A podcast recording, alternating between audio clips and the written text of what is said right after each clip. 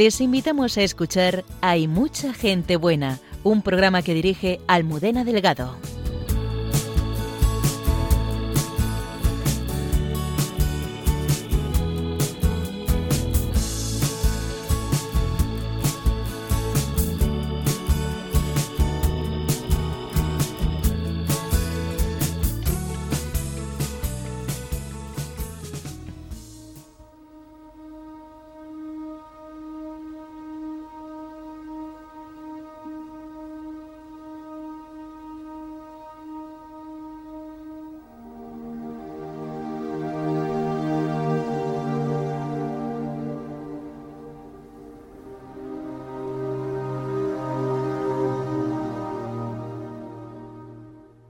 Buenas noches. A las 5 de la tarde de este sábado santo, la Catedral de Turín abrirá sus puertas al mundo entero para que podamos contemplar ese quinto Evangelio que es la Sábana Santa. A través de ella podemos entender mejor todo lo que Jesús sufrió por amor a nosotros. Para conocer mejor esta entrega de Cristo en su pasión y muerte, tenemos con nosotros a un gran experto y divulgador de la síndone, Nicolás Dittel. Él nos va a desvelar esta noche los más recientes descubrimientos que se han realizado sobre esta tela en que ha quedado la impronta de la muerte y resurrección de Cristo. La pregunta que nos hacemos es ¿con quién queremos pasar esta noche? El Padre Miguel Márquez nos invita a arrimar nuestra vida a la de todos aquellos que están dando su vida en estos días y a la de la Virgen María acompañando su dolor y su esperanza, descubriendo cómo en ella sigue latiendo el corazón de su Hijo y con ella podemos vivir la certeza de que la muerte nunca tiene la última palabra. La cruz es una escuela de la que podemos aprender y una figura que desde el principio de su vida fue marcada por el misterio de la cruz de San Juan Pablo II, del que hace unos pocos días celebrábamos su aniversario. Con el padre Alberto Rollo recorreremos su vida marcada por el sufrimiento, la muerte de sus padres, la ocupación de su país, atentados, enfermedades, cruces que siempre abrazó y nunca se bajó de ellas. Lo importante no es recordar con tristeza lo que Cristo padeció, sino abrirnos al misterio de por qué murió y para qué murió. Eso tiene que iluminar nuestro sufrimiento como hacen en su diálogo la hermana Carmen y José Manuel. Quiero saludar a Antonio Escribano en el control y a Lola Redondo en las redes sociales. Comenzamos.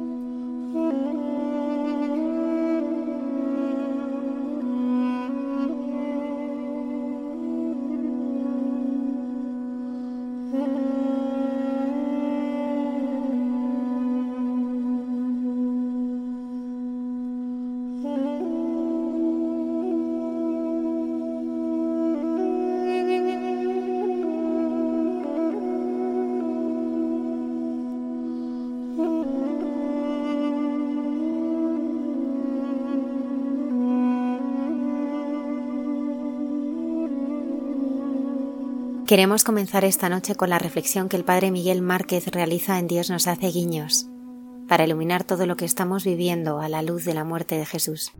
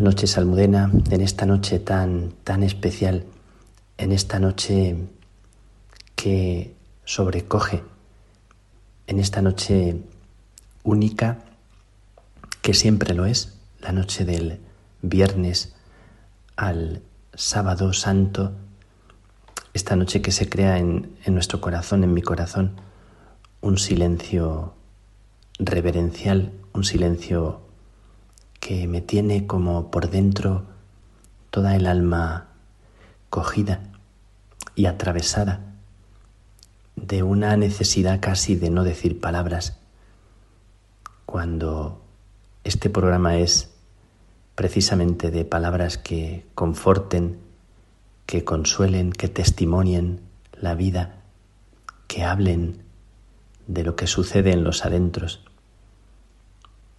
Y me nacería ahora mismo, en esta noche, hacer silencio contigo, Almudena, y con los compañeros de la radio y con las personas que nos están escuchando.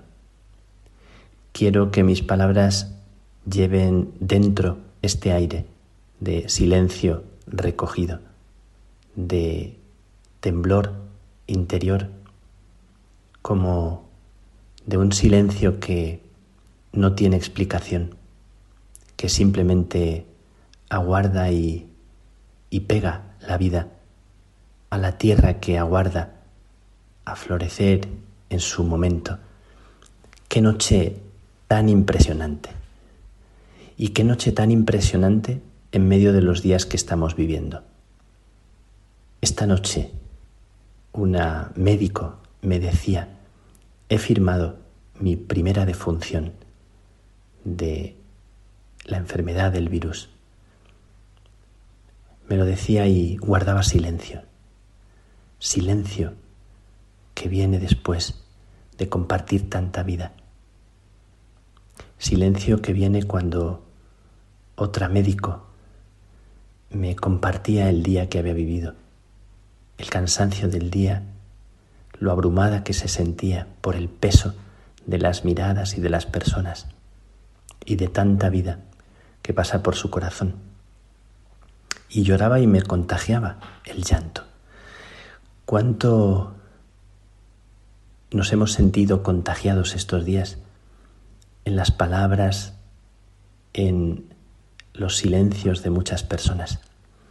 Y esta noche quiero que, que mi compartir con todos los que escucháis en esta noche de silencio, en esta noche en que la vida vuelve otra vez como al origen, vuelve a la tierra, vuelve otra vez como a el silencio del nacer, como este misterio del que está atravesada nuestra vida en este momento, en tantas personas que están crucificadas, que están partidas por el dolor, por el cansancio, por el no entender. Tantas personas que tienen miedo y se sienten en la indefensión y en la necesidad de arrimar la vida cuando nos piden que no nos arrimemos, arrimar la vida a alguien, a un brazo, a un regazo, a una mirada, a una mano que se apoya en un hombro, y cómo lo sentimos que es verdad también por dentro, porque así lo sentimos y en verdad es cierto.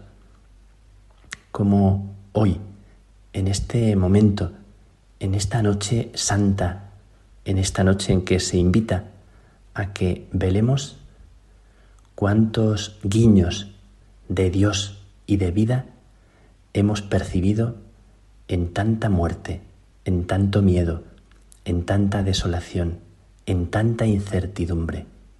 ¿Cuánto habremos descubierto una vez que pase todo esto que pasará de milagro, de vida insospechada? ¿Cuánto habremos descubierto en esto que nos está pasando de nacimientos, de la escucha de algo que latía dentro y no nos dábamos cuenta? Quiero compartir esta escucha de lo que por dentro está latiendo en el regazo de la tierra y del dolor, en las entrañas de aquellas personas que se sienten tan pequeñitas, tan pobres, tan desoladas. Hablaba con una médico que también lloraba en algún momento. No sé si hay algún médico con quien hayamos hablado o alguna enfermera que, que no haya derramado lágrimas ante cualquier realidad de las que tiene en sus ojos y, y en el compartir con otros. Una médico que es matrona y me hablaba del nacer. Y yo le preguntaba en estos días precisamente por lo que nace y me decía que ahí tienen que estar y que su profesión está unida a la vida que nace, que muchas de las madres, algunas de las madres que le toca atender, tienen coronavirus y tienen esta incertidumbre, este miedo. Dice que en algún momento les envían a que antes del parto escuchen el latido del niño que hay dentro. Hagan el ejercicio de escuchar para ver cómo anda esa vida antes de que salga a la luz. Me parecía precioso este ejercicio de escuchar, como hace el médico atento, sobrecogido. Y me recordaba lo que me contaba la hermana Isaura, que lleva muchos años en, en Nazaret en el hospital francés, en el que diariamente nacen bastantes niños y al mes le he preguntado, ¿cuántos han nacido este mes pasado? Y me ha dicho, han nacido 170 niños en ese hospital. La hermana Isaura, cuando habla del nacer, lo hace con un punto de sobrecogimiento. Dice que hay un momento eh, cuando el niño sale de la madre, cuando van a cortar el cordón umbilical, hay un momento sagrado, como un momento que se interrumpe la vida, como un momento en el que nace de verdad después de salir del seno de la madre, nace a una vida que está por estrenar, dice ella, y te estremece escucharle. Es como un momento donde se interrumpe la vida y brota otra forma de vivir, de respirar, de abrirse a un mundo que está ahí. Y pensaba yo en ese silencio, en ese punto, en ese momento en que se conecta con la vida, como pensaba en esta noche, que es noche de silencio que esconde la vida, donde late la vida, en esta desolación, en esta muerte de Jesús, atravesado y roto, cuando confluyen en Él como todos los males del mundo, y todas las venganzas y todas las iras y tantas situaciones que parece que vencieran justo ahí en esa cruz, se produce, dice San Juan de la Cruz, justo ahí, en el centro y en el corazón de esa cruz, el misterio de la vida más increíble que pudiéramos imaginar. Quiero unir este misterio de Jesús que me atraviesa también y que me enamoró un día ese misterio del Cristo crucificado con sus llagas abiertas en las que quiero vivir y de las que quiero beber y al que quiero pedirle que nos regale de nuevo la vida, que de su pecho abierto nazca para nosotros una fuente de vida nueva. Quiero unir este misterio de Jesús a lo que estoy sintiendo interiormente en la madre que va a dar a luz, en lo que me contaba la médico que escuchaba el latir del niño, escuchando la vida antes de que brote, antes de que nazca afuera, a la luz, y lo que me decía Sorisaura. Y pensando en estos días, que hay tanto contacto con la muerte y la enfermedad, en las manos, en los ojos, en la presencia milagrosa de tantas personas que, que se están ahí dejando la vida y arriesgando su vida con tanta generosidad que nos tiene sobrecogidos, como si fuera el ejemplo de lo que todos quisiéramos vivir, aunque nos sintamos tan pequeños. Ahí, ahí es donde nos va a nacer la vida, en todo esto precisamente, porque ya está la vida ahí mismo. Cuando sentimos el corazón atravesado, las manos taladradas y los pies también rotos en este ejercicio de abrazar y de querer. Noche de Viernes Santo, noche de Viernes al Sábado Santo. ¿Con quién queremos pasar esta noche? ¿Con quién queremos estar y que nos ayude a latir nosotros también? Porque hay una vida que hay que dejar que nazca. Yo os invitaría a pasarla con María, a pedirle a María que sea madre, que sea entrañablemente aquella que nos cobija, aquella que cuando el Hijo yace inerte en la cruz, ella sigue latiendo por Él, sigue sosteniendo. Ella sigue siendo, cuando Él está allí, destrozado, sigue siendo la madre que lo alberga en su regazo para darlo a luz de nuevo. Ella es la promesa, ella es la esperanza, ella es la que cuando nos arrimamos a ella en medio de su dolor, nos está de nuevo dando a luz. Yo lo creo profundamente, con una convicción que no puedo explicar. Y por dentro, no sé si suena muy, muy extraño decir, que me produce interiormente un gozo que también me atraviesa de parte a parte, igual que me nace el llanto y me nace el desconcierto del niño que se siente perdido y se siente muy pequeño, también me nace como un gozo indescriptible que me hace sentir que la vida, en la escucha de esa matrona y de ese médico, suena a vida que está viva, siempre, siempre, siempre.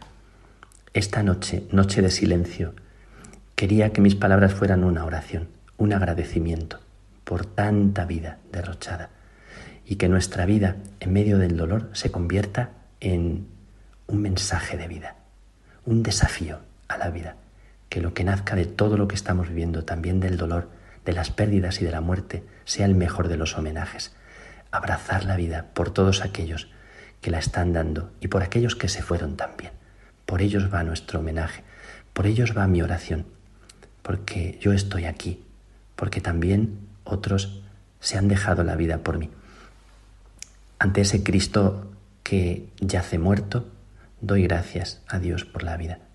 Y quiero abrazarle como hacía Francisco de Asís y dejarme abrazar por él. En ese abrazo te incluyo, Almudena, en el abrazo del Cristo que desclava una mano y te recoge y me recoge y nos recoge. Y a tus padres y a mi madre y a tantas personas por las que nos están pidiendo que oremos estos días.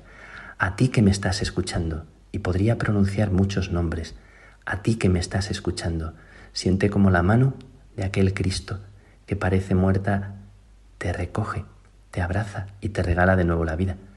En María vamos a pasar esta noche, vamos a acompañarla, vamos también a sostenerla. Nosotros también sostenemos a esa madre, que son tantas madres, tantas enfermeras, médicos, tantas personas, cualquiera que trabaja y que hace un gesto invisible y desinteresado para hacer que otra persona se ponga en pie. Todo eso nacerá como vida y ya está naciendo. Está aquí la vida que Él nos promete.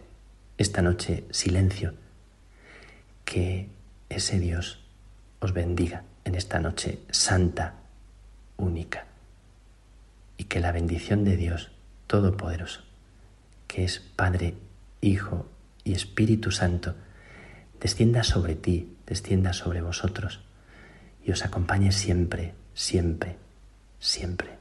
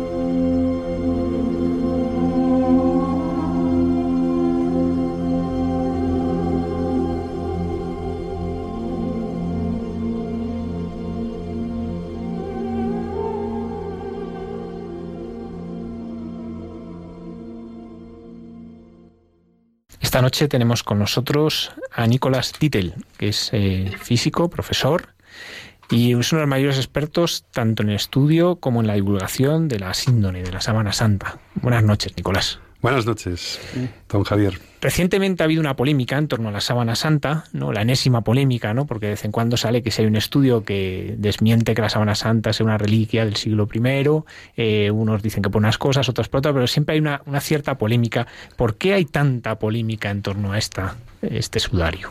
Sí, ahora, lo explico. Quisiera decir una cosa sobre la presentación. Me divierte mucho esto de uno de los mayores expertos. Y aquí viene el, el hecho de que mi apellido es austriaco, es extranjero. Como dice nuestro presidente, el presidente del Centro Español de Sindología, con mucha gracia y en broma, cuando vas a una catedral porque vayas a estudiar una reliquia o algo, como, como hacemos nosotros, si quieres que te hagan caso, tienes que ir con un cura y un extranjero. pues si vas con un cura y un extranjero ya te hacen caso. Si van tres españoles comisionados a estudiar una copia de un fragmento de que regaló San Luis a San Fernando en la Catedral de Toledo, pues te hacen menos caso. Entonces, como mi apellido es austriaco, pues alguna vez he ido con otro, por supuesto, cualquier compañero mío del Centro Español de Sindología sabe más que yo, lleva más años, estudio más, pero como mi apellido es austriaco, me, me ayuda en esto, ¿no? Y es, es simpático. Eh, ¿Por qué la sábana santa es tan polémica? Pues porque es un tema muy incómodo y muy molesto hoy día, desde luego, muy molesto. Es un tema que interpela directamente y hay mucha gente que no está dispuesta a pensar ni siquiera con, en cuestiones científicas que empujan hacia la fe, ¿no? Eh, no me resisto, no me resisto a transcribir aquí una frase de, Francisco Ansón, de uno de sus libros, eh, que suelo comentar yo al final de mis, de mis conferencias. La Sábana Santa de Turín constituye un motivo de credibilidad de tal fuerza que enfrenta al que la conoce con la veracidad de la pasión, muerte y resurrección de Jesús de Nazaret, confirmando la autenticidad de los evangelios e implicando un compromiso personal con el mensaje y doctrina cristiano que se revelan verdaderos. La frase es buenísima de Francisco Ansón. Es decir, aquí lo importante es el personaje, el personaje al cual remite. Estamos hablando de la que muy probablemente es la sábana que envolvió el cuerpo de Cristo después de muerto. Muy probablemente. Y si esto es así, como parece, igual es verdad el resto. Y si es verdad el resto, igual tengo que cambiar mi vida esta tarde mejor que mañana. Y eso claro que me golpea y me interpela. Es decir, el personaje al cual remite, si es así como parece, mm, me pone en una posición muy incómoda porque es que me interpela directamente a mi vida. Y tendría que, tendría que cambiarla mejor hoy que mañana. Por eso es un tema tan polémico, tan incómodo y tan molesto. Hay veces que invitas a alguien a dar una conferencia y te sale con una evasiva no muy distinta a la respuesta que te daría si lo invitas a un curso de retiro. Mm, no, no, tal, no sé, es que tengo que hacer. No estoy para pensar esta tarde, en definitiva. No estoy para darle vueltas a este tema que me acerque a, la fe, a la verdadera fe. ¿no? Este es el, kit de la cuestión y por eso es tan polémica. Yo creo que uno de los eh, grandes eh, misterios ¿no? para, para los cristianos y yo creo que para todo el mundo es conocer ese rostro de Jesús, ¿no? Es un misterio. Yo hubiera deseado vivir en, la época del, Señor y ver, y ver su rostro, ¿no? Su, mirada, ¿no? Y a mí me gustaría que nos contaras, eh, bueno, cuáles son las principales eh, certezas, ¿no? Que hay y qué es, ¿no? Y qué es la sábana santa, ¿no? Para alguien que, que no lo conozca. La sábana santa de Turín es un lienzo de lino de unos 4 metros 42 por uno de largo por uno, un metro 14 de, ancho que muestra la imagen frontal y dorsal de, un hombre eh, sepultado al modo semita, pero que muestra una serie de heridas de sangre que, permiten concluir que sufrió una crucifixión al estilo eh, romano, con transfixión de manos y pies por clavos previa a esa, crucifixión ha sufrido una tremenda paliza por todo el cuerpo, como por ejemplo una flagelación. Eh, una flagelación al estilo romano, con instrumentos de flagelación como el flagrum o flagellum taxilatum, uno que se descubrió en Herculano.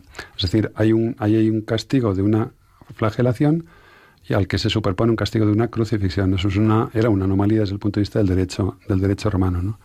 Entonces presenta una serie de características microscópicas la, imagen o, impronta, que es como la llamamos de este hombre, que es luego, eh, de entrada, sin, sin llegar al microscopio, lo convierten en un objeto arqueológico único, porque no se conserva se conservan cientos de tejidos mortuorios, pero no se conserva ninguno que muestre la imagen frontal y dorsal de, de un hombre. Con una serie de elementos y características eh, paralelos a los que sufrió eh, nuestro Señor en su, en su pasión y su, muerte, ¿no? Pero al mismo tiempo con unos detalles de autenticidad que hacen que eh, mm, contradicen un poco la tradición artística, por ejemplo, de clavos en, en, las manos, cuando si se crucifica a alguien con clavos en las manos, sencillamente se desgarraría, caería hacia adelante y no moriría crucificado, pues el, el, hombre de la sábana tiene los clavos en, en, los huesos del carpo, donde hay una resistencia mecánica eh, y estable que permite que se pueda colgar a un hombre así. Es decir, como nosotros afortunadamente no sabemos lo que son las crucifixiones, el estudio de la Sábana Santa ha permitido mm, desvelar cómo eran, que era un instrumento de tortura tremendo, tremendo, porque en él la, muerte se produce finalmente por, por, por asfixia. El crucificado tiene que respirar y puesto que cuando le cuelgan a uno con los brazos en alto y las piernas flexionadas, en esas condiciones no puedes respirar, tienes menos eh, movimiento del diafragma para poder eh, introducir aire. Entonces la única manera de respirar es apoyarte en los pies, tirar de los brazos, esperar aire viciado. Esto se explica mucho mejor gráficamente, en la radio es más difícil, esperar aire viciado y esperar aire nuevo.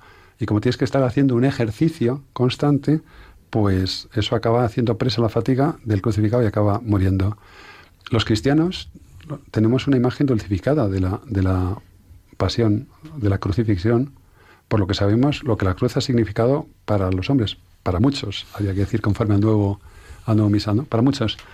Eh, el triunfo de Cristo sobre la muerte y sobre el pecado, el trono de su realeza, o como rezaba el lema de la, exposición Las edades del hombre en Segovia de hace 15 años, el árbol de la vida, qué lema más bonito, ¿no?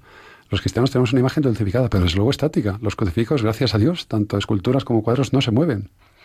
Pero la crucifixión como tal instrumento de tortura era un espectáculo atroz. Atroz. Y un espectáculo dinámico atroz, ¿no? Y entonces eh, no, nos hacemos idea de lo, de lo que fue, el, eh, porque gracias a Dios no las conocemos, fueron abolidas desde el siglo IV, ¿no? Y es decir, eh, tiene una serie de elementos que se han ido estudiando con mucho detalle, que, desde luego lo hacen un objeto sin igual y sin explicación en lo que a la imagen se refiere. ¿no? El rostro de Jesús es la mayor foto que tenemos de él, ¿no? El, rostro de Jesús en la sábana santa, si es como dice la tradición y sustentan los, las investigaciones científicas, la sábana que envolvió el cuerpo de Cristo después de muerto, sería el mejor retrato, pero vamos, mejor que, muchos de sus contemporáneos que tenemos de, de él y nos da, además, eh, nos da mucha información. Llama la atención cómo es posible que el rostro de este hombre que ha estado sometido a una tortura, repito, atroz y sin igual, y si no, yo invito a...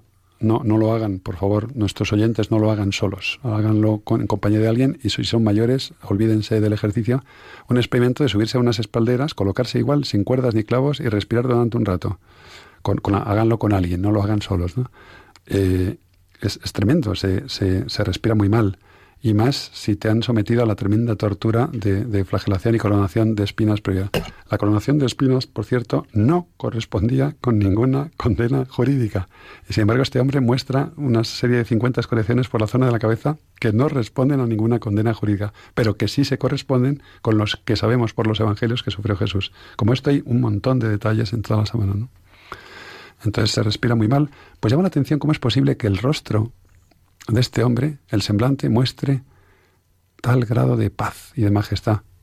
Oiga, pero eso es subjetivo, digo yo mismo en mis conferencias. Sí, claro, pero como el sujeto que está hablando soy yo y me lo parece, lo digo. Pero es que es verdad. Eh, porque podría estar muchísimo más fruncido y, el aspecto que debía tener el crucificado debía ser terrible, terrible. Eh, pero llama la atención el, rostro de majestad, el semblante de majestad y de paz que irradia el, rostro de la sábana, que efectivamente ha ayudado a convertir y a rezar a muchísima gente y a tener en siglos pasados mucha devoción a la sábana santa. Llegó a haber una misa, una misa propia, la sábana santa. cuando hablamos de que es la sábana que envolvió a Cristo, ¿por qué podemos hacer esa afirmación? Aparte de estas cosas que, que ha salido, ¿no? Pero porque uno puede decir, eh, ¿hasta qué punto entra la ciencia y hasta qué punto entra la fe en esto? Hombre, primero, primero hay que tener eh, un, respeto a la tradición, en el sentido de que la, es la sábana que la tradición ha dicho siempre eh, que es la que envolvió el cuerpo de Cristo. Es decir, no hemos encontrado, supongamos que aparece ahora un serrucho por allí, por Tierra Santa, y alguien dice, mm, vamos a ver si podemos probar que este serrucho es el de Jesús porque ha aparecido muy cerca. No. Eh, se pierde en la noche de los tiempos cuando la tradición apunta Y, para ello y para conservarla se jugó la vida, se jugaron la vida muchas personas, ¿eh? para que llegue a nuestros días, ¿no? Pero eh, ¿cómo podemos afirmarlo? Pues una, por una serie de, de, cosas que han ocurrido en este crucificado que no sabemos que hubieran ocurrido en otros. Hay incluso un cálculo de probabilidad matemática sobre eso, muy interesante. Simplemente un, un, detalle. Eh, los crucificados se, se, condenaba a los, a los extranjeros, es decir, los romanos. San Pablo en un momento dado lo quieren crucificar, saca el pasaporte y dice, ciudadano romano. Le vuelven a dar la enésima paliza y lo sueltan en libertad. No lo podían crucificar porque era ciudadano romano. Solamente se crucificaba a los extranjeros, a los criminales más abyectos, a la peor chusma, de la peor calaña, de la peor escoria de los pueblos sometidos, nunca a los romanos, ¿no? Bueno, pues a este crucificado, que normalmente se les tiraba una fosa común llena de gusanos y no había ningún familiar que se preocupara por él, por si acaso iban ellos detrás a la cruz, a este crucificado alguien se toma la molestia de envolverlo en una sábana eh, carísima, ah, en aquella época y en la actual, de cuatro metros y medio de lino prácticamente puro, y lo envuelve y en la cual estuvo en contacto menos de treinta y tantas horas porque no hay rastro alguno de hongos de descomposición en la misma, ¿no? Entonces la sábana presenta heridas de una crucifixión, pero de una crucifixión real, no las que nos ha mostrado el, arte, colocando los clavos en las manos, como decía antes, de una coronación de espinas que no se refleja con, que no se corresponde con, con ninguna condena jurídica. Hay sangre vital, sangre de heridas producidas en vida y sangre post-mortem, esto los forenses lo distinguen. Las, las manchas de sangre, hay sangre venosa y sangre arterial, Sabemos que tenemos venas y arterias desde el siglo XVI, antes no se sabía. Es decir, una serie de por ejemplo, un detalle relativo a la espalda. Con, visto con radiación ultravioleta, los regueros de suero de la espalda, de la parte de arriba, manan hacia los lados y de la parte de abajo manan hacia abajo. Es decir, el cuerpo estaba ligeramente arqueado en el momento del castigo, con el, con el flagelo. ¿no? Y los forenses han, han podido concluir que hubo dos verdugos, uno a cada lado.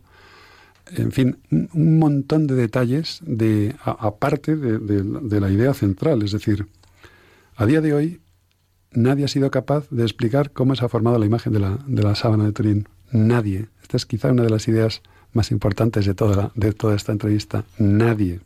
Y hoy día explicar cómo se ha formado la sábana de Turín no pasa por contar en unos minutitos, tres minutos de gloria, en un informativo de determinadas cadenas sobre lo que habría que hacer. No, no, no, no.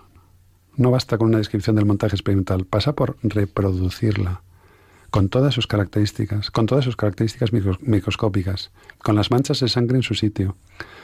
Eh, los norteamericanos en los años 70 vieron, fueron a, Turín a investigar la síndrome en torno a dos ejes. Que aquello, en lugar de sangre, fuera pintura, no encontraron rastro alguno de pintura y sí que era sangre, y esta es una de las mayores certezas de la síndrome de Turín. Allí hay sangre, sangre humana y sangre humana del grupo AB, que está puesta, grabada formada por contacto, a diferencia de la imagen de este hombre que llamamos impronta, pues bien, bajo las costritas de sangre no hay tal impronta. Es decir, primero se fijó al tejido, las manchas de sangre y después la impronta. A ver quién es capaz de hacer nada así. Cuando alguien en el siglo XXI, utilizando, por ejemplo, como nuestro amigo Paolo Di Lazzaro, del ENEA, es un centro de investigación equivalente al CIEMAT que hay en Italia, ha conseguido con láseres, ha conseguido decolorar una, una tela de lino de forma muy similar a la mancha de la impronta del, a la imagen de, este hombre, a la impronta de la síndrome de Turín. El mismo Dilacharo dice, bueno, para formar la imagen de, un hombre en cuatro metros y medio de vino harían falta unos 10.000 láseres. Cuando alguien consiguiera eso, en el siglo XXI o en el XXII, ¿qué más da? Ya solamente cabría una pregunta. Perfecto. ¿Me puedes explicar, por favor, Ahora, ¿cómo pudo alguien hacer esto en el siglo XIII o en el XIV o en el VII o en el I? Ponga usted el siglo que quiera.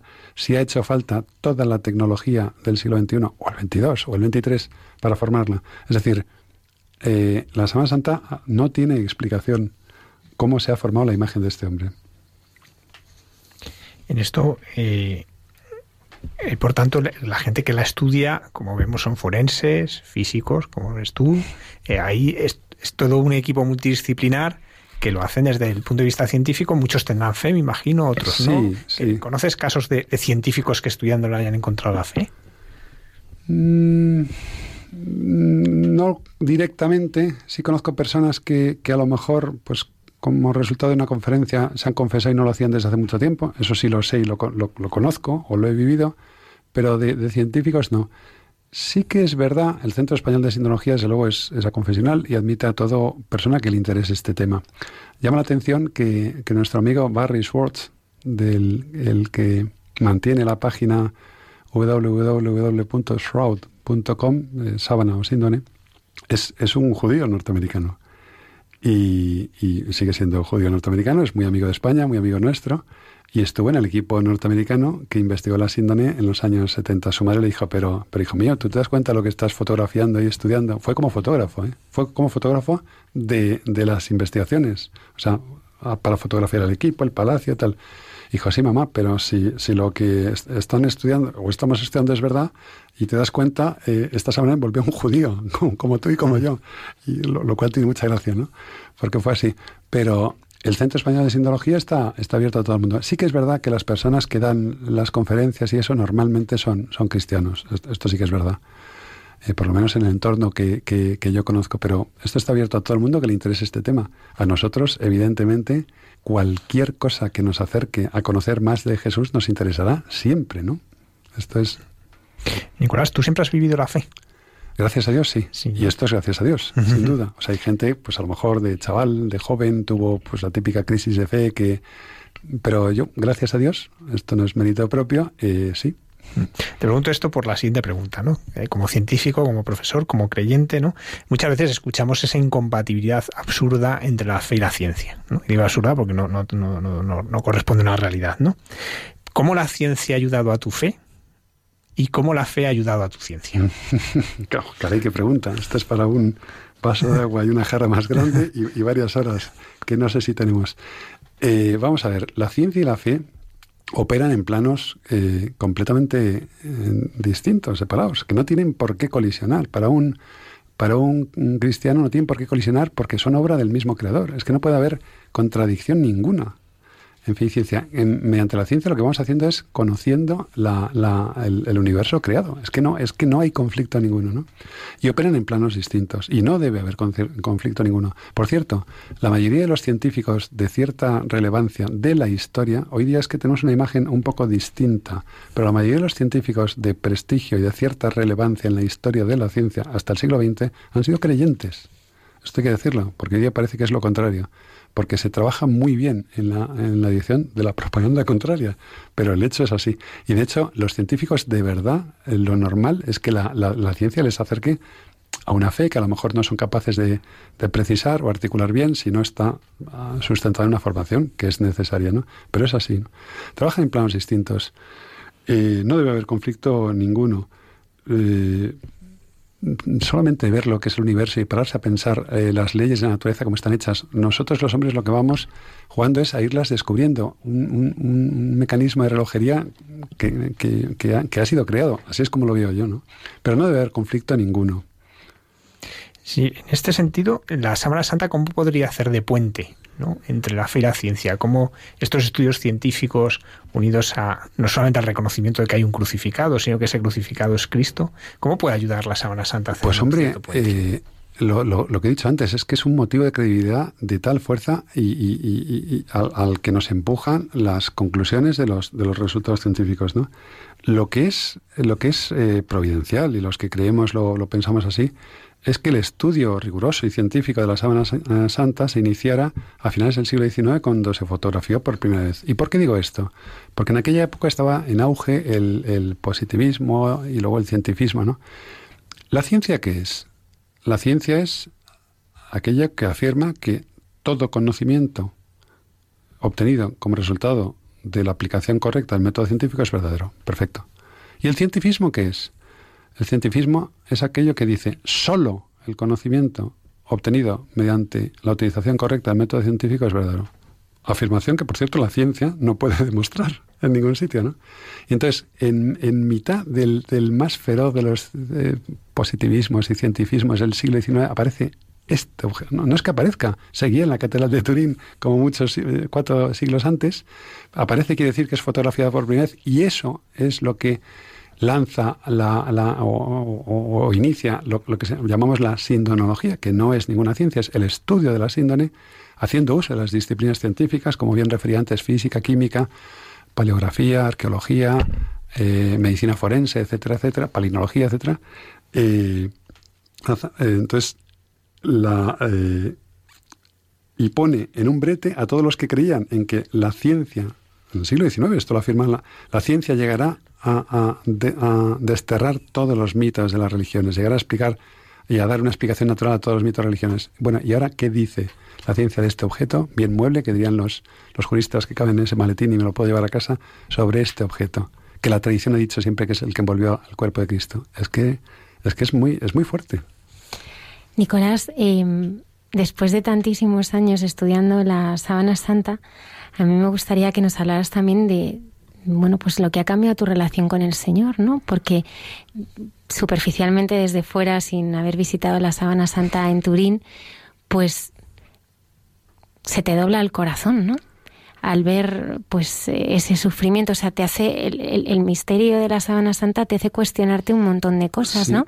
Y descubrir, y es lo que me gustaría que nos hablaras, pues a ese Jesús que tú has conocido, que lo hemos visto en los evangelios, pero es verdad que, quien en la sábana santa está, está, está eh, reflejada de una manera pues muy íntima, ¿no? La, imagen del dolor, el espejo del Evangelio, como decía San Juan Pablo II. Eh, sí, sí, y, además de una manera muy singular. Yo, cuando voy a dar una conferencia, y si es en una parroquia o es en algún lugar que tenga un, en algún club o en alguna residencia que tenga una capilla con Santísimo, y me suele gustar entrar a saludar antes y después, siempre, siempre digo lo mismo al Señor, que Señor, que no me acostumbre nunca a hablar de ti, porque puede ocurrir que por dar muchas conferencias te acostumbre, pero, pero es que efectivamente el, estudio y el, explicar cómo es la Sábana Santa, pues te acerca muchísimo más a la, a la pasión al dolor. Y sí que ha habido mucha gente que se ha convertido por, por leer la pasión, puede ser la pasión de Luis de Palma, u otros libros tan buenos como este, que se han escrito después, a partir de la, a partir de la pasión. Efectivamente, esto, esto, sí, que, esto sí que es así, ¿no? sobre todo, el estudio de la Sábana Santa te, te, hace darte cuenta que, que lo que cuentan los evangelios es, es completamente así. Es decir, que tenemos que creer en ellos con más certeza que lo que dice un periódico hoy sobre lo que ocurrió ayer, que además si es un, partido de baloncesto, alguna noticia en la que tú hayas estado, ves, pero este periodista, como, pero, pero este tú vio el mismo partido que yo. Pues cuando se estudia la Sábana Santa, es que lo que dice aquí sobre la pasión es que es absolutamente, es que fue así, verdadero.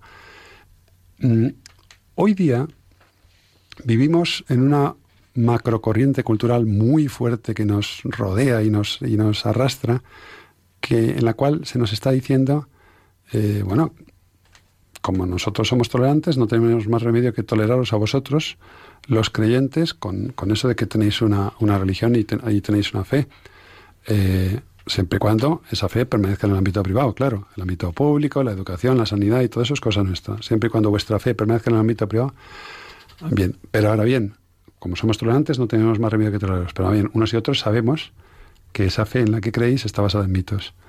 Y los cristianos en general y los católicos en particular, muchas veces ante esta tremenda acusación hemos enmudecido. Y lo que los cristianos tenemos que tener claro es que no, no, no, no, no, es que creemos en hechos verdaderos que sucedieron realmente, que sucedieron realmente y que son más verdad que lo que dice un periódico hoy sobre lo que ocurrió ayer. Y a esta, a esta convicción, a esta convicción, eh, llegas con, el conocimiento de la Sábana Santa y te ayuda a entender muchísimo más cómo fue la pasión de, Jesús por, por nosotros, ¿no? Sin ninguna duda. ¿Qué pudo suceder para que en la sábana quedase la impronta del cuerpo de Cristo? La, impronta del hombre de la sábana no tiene, no tiene contorno alguno. Está formada ortogonalmente por eso las ostensiones se coloca la síndrome a unos 3 o 4 metros de distancia, porque si la vieras mucho más cerca, perderías la perspectiva de la imagen de este hombre, porque no tiene contorno. Cualquier artista lo primero que hace es contornear lo que va después va a dar color o volumen. Aquí no hay contorno alguno. Entonces, mm, la imagen de este hombre, la sangre se formó por contacto, pero la imagen de este hombre no se formó por contacto. Y, sin embargo hay una relación matemática entre la distancia de, los puntos del cuerpo y la distancia a la que debía estar la sábana encima. Si yo me coloco una sábana sobre la cara y yo me embadurnara la cara de pintura, la frente y la nariz estarían embadurnadas, pero las cuencas de los ojos y el cuello no. Y sin embargo, en la síndrome sí, sí que hay, en la impronta, sí que hay imagen más suave del cuello y de las cuencas de los ojos. Es decir, no se formó por contacto. Entonces, hombre, pues alguna vez he dicho, hombre, lo único parecido a esto es una radiación, pero no hay, una, no hay radiación conocida capaz de hacer eso. Capaz de hacer eso con tal grado de, de, de mm, pormenorización, a pesar de no tener contorno, contorno alguno. No hay ninguna eh, radiación. Luego, es curioso, me, me gustaría comentar el, el, eh, el capítulo 20 del Evangelio de San Juan, los versículos 3 y 8, del momento en el que él entra al sepulcro y ve cómo estaban los lienzos tendidos. Qué mal ha estado traducida esta palabra durante mucho tiempo. Lo bueno de trabajar con una asociación como la nuestra, como el Centro Español de Sindología, es que evidentemente yo no sé griego clásico, pero lo que sé es que es muy difícil de traducir y traducir bien. Pero en nuestro equipo hay gente que sabe griego clásico. Yo no soy médico forense. Cuando contamos algo sobre hematología en nuestras conferencias es porque hemos preguntado a los médicos de nuestro equipo si lo que estamos diciendo es correcto o no. Pues este San Juan, ¿cómo le llamaría la atención que, esa sábana está tendida? Es decir, ¿en qué momento la, intensidad de la impronta frontal y dorsal tiene, es prácticamente igual? y la imagen no se forma por contacto. Pues todo invita a pensar que, bueno, es que en el momento en que se grabó la imagen, no, el cuerpo no pesaba sobre la sábana, porque si no la imagen dorsal sería más intensa que la frontal, como una toalla que te pongas por encima en la, en la piscina, con, que la mojas con agua y dejas una imagen de tu cuerpo con agua, ¿no?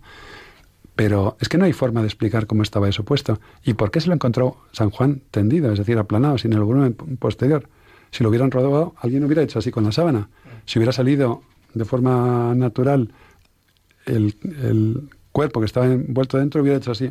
Y después se tomaba la, la, preocupación de volver a colocar la sábana aplanada. Es que no se sabe cómo se ha formado la imagen. Y esta es una de las mayores certezas que hay sobre la síndrome de Turín, es que no se sabe a día de hoy cómo se ha podido formar esa imagen. Luego, si, uno piensa, la ciencia estudia fenómenos que se repiten.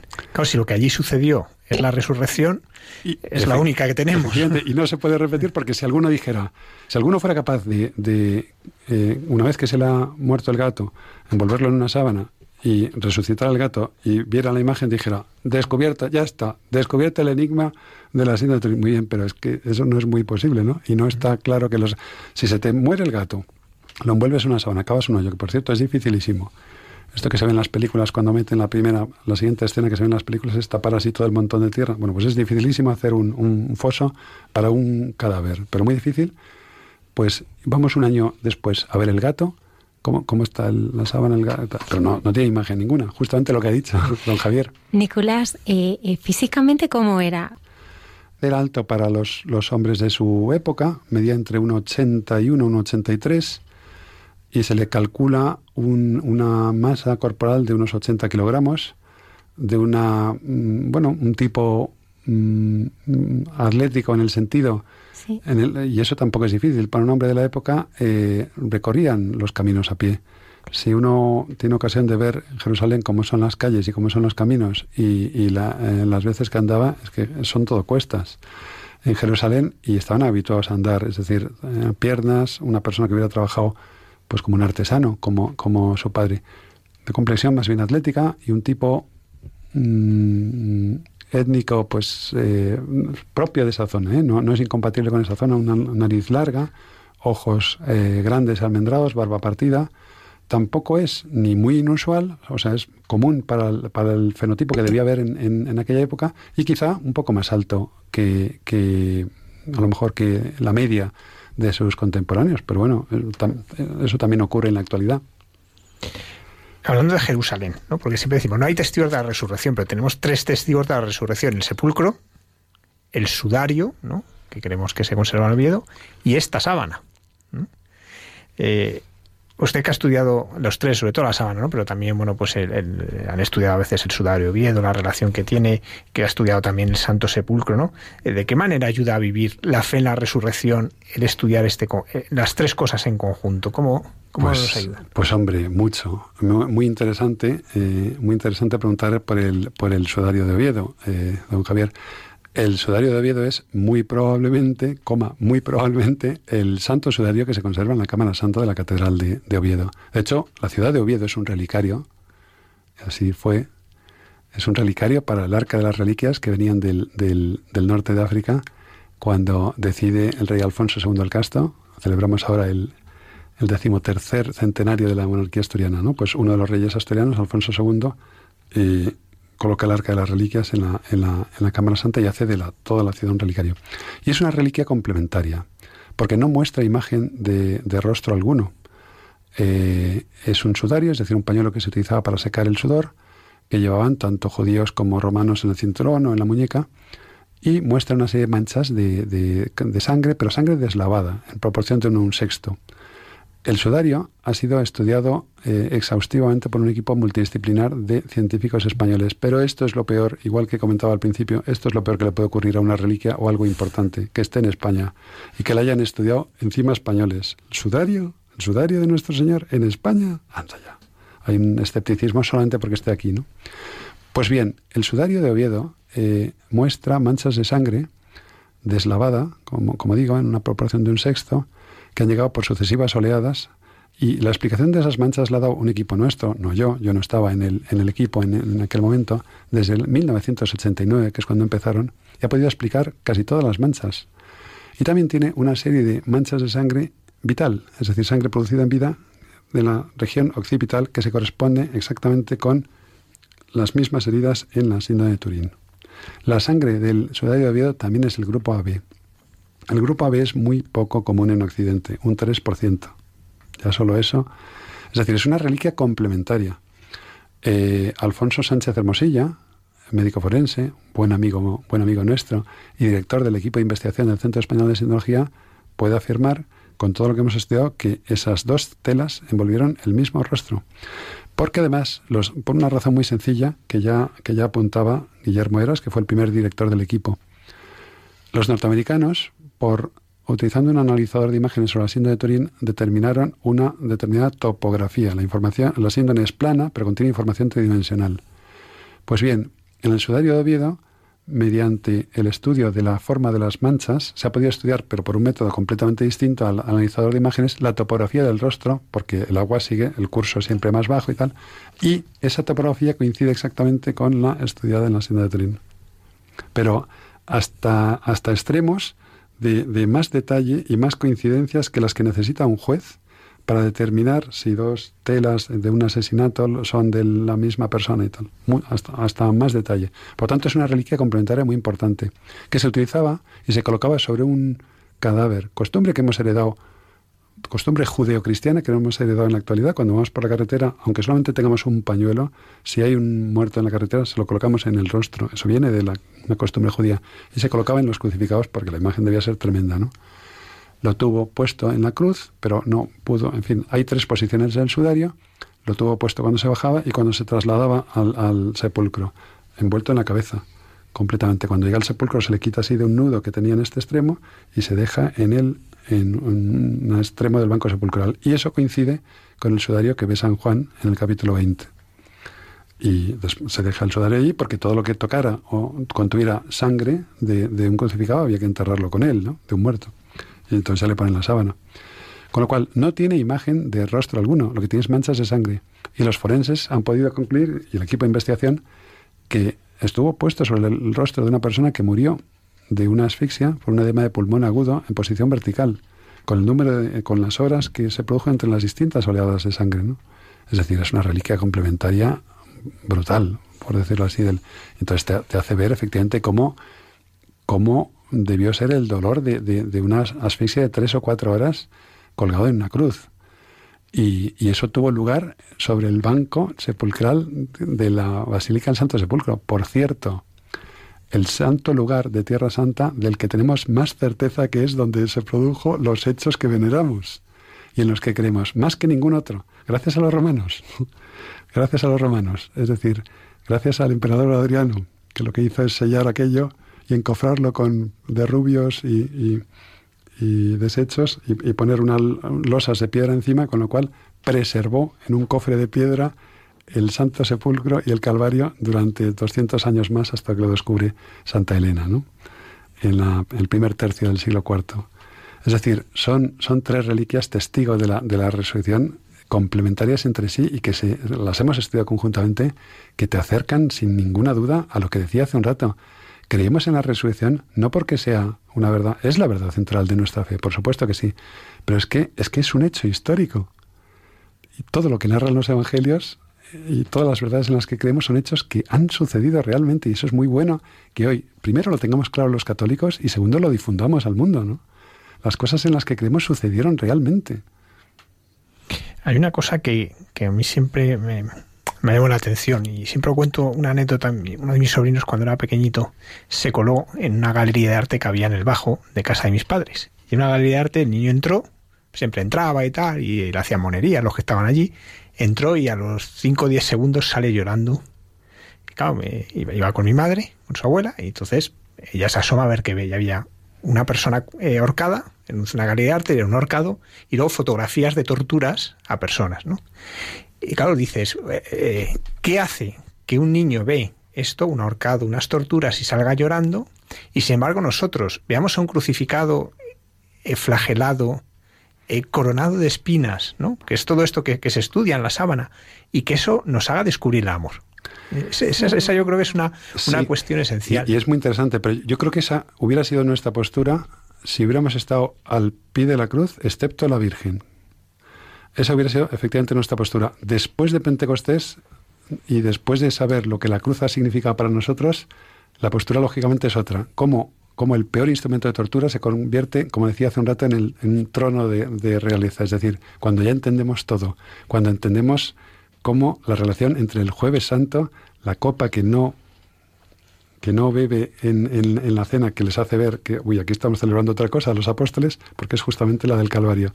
Cómo como resultado del amor, los, los sacramentos de la Iglesia nacen del, de la llaga del costado de Cristo, ¿no? Sangre y agua. Es, es efectivamente, es, es, es, así. Es decir, nosotros ahora lo entendemos y veneramos, la, la, adoramos el Viernes Santo, el día de la exaltación de la Santa Cruz, adoramos la cruz, que hasta, ese, hasta el Pentecostés, que nadie entendía nada, el, el, símbolo más claro de la derrota y el peor suplicio ha habido para la peor escoria, repito, de los pueblos sometidos. Es que este es, el, este es lo, lo, lo fuerte, ¿no? Vamos, lo fuerte de nuestra fe, claro. Una cuestión que en las cosas que ibas hablando, la, la Sábana Santa nos da una representación real de lo que sucedió. Eh, pero claro, normalmente tenemos las imágenes de crucificados pues, que vemos en los museos, en nuestras casas, que son bastante edulcoradas en general. Sí. Eh, pero la gente siempre cuando habla de la pasión habla de, de, la película de Mel Gibson, ¿no? Por hacer una pregunta a lo mejor un poco complicado. ¿Cuánto refleja de la pasión eh, la película de Mel Gibson respecto a lo que descubrimos de la pasión estudiando la Sábana muy, Santa? Muy buena pregunta. La, la, la, película de la pasión de Mel Gibson es extraordinaria y hace mucho bien, y ha hecho mucho bien, y ha hecho mucho bien, y es, es imponente. Es muy bueno verla de vez en cuando, ¿eh? Yo la recomiendo. ¿Es bueno la devoción del Via Crucis? Buenísima. ¿Para practicarla los viernes eh, de cuaresma? Buenísima. Bueno, pues de vez en cuando algún viernes de cuaresma o algún otro día de cuaresma es muy bueno ver la película de Mel Gibson. Yo la he visto muchas veces, ¿no? Y es muy buena.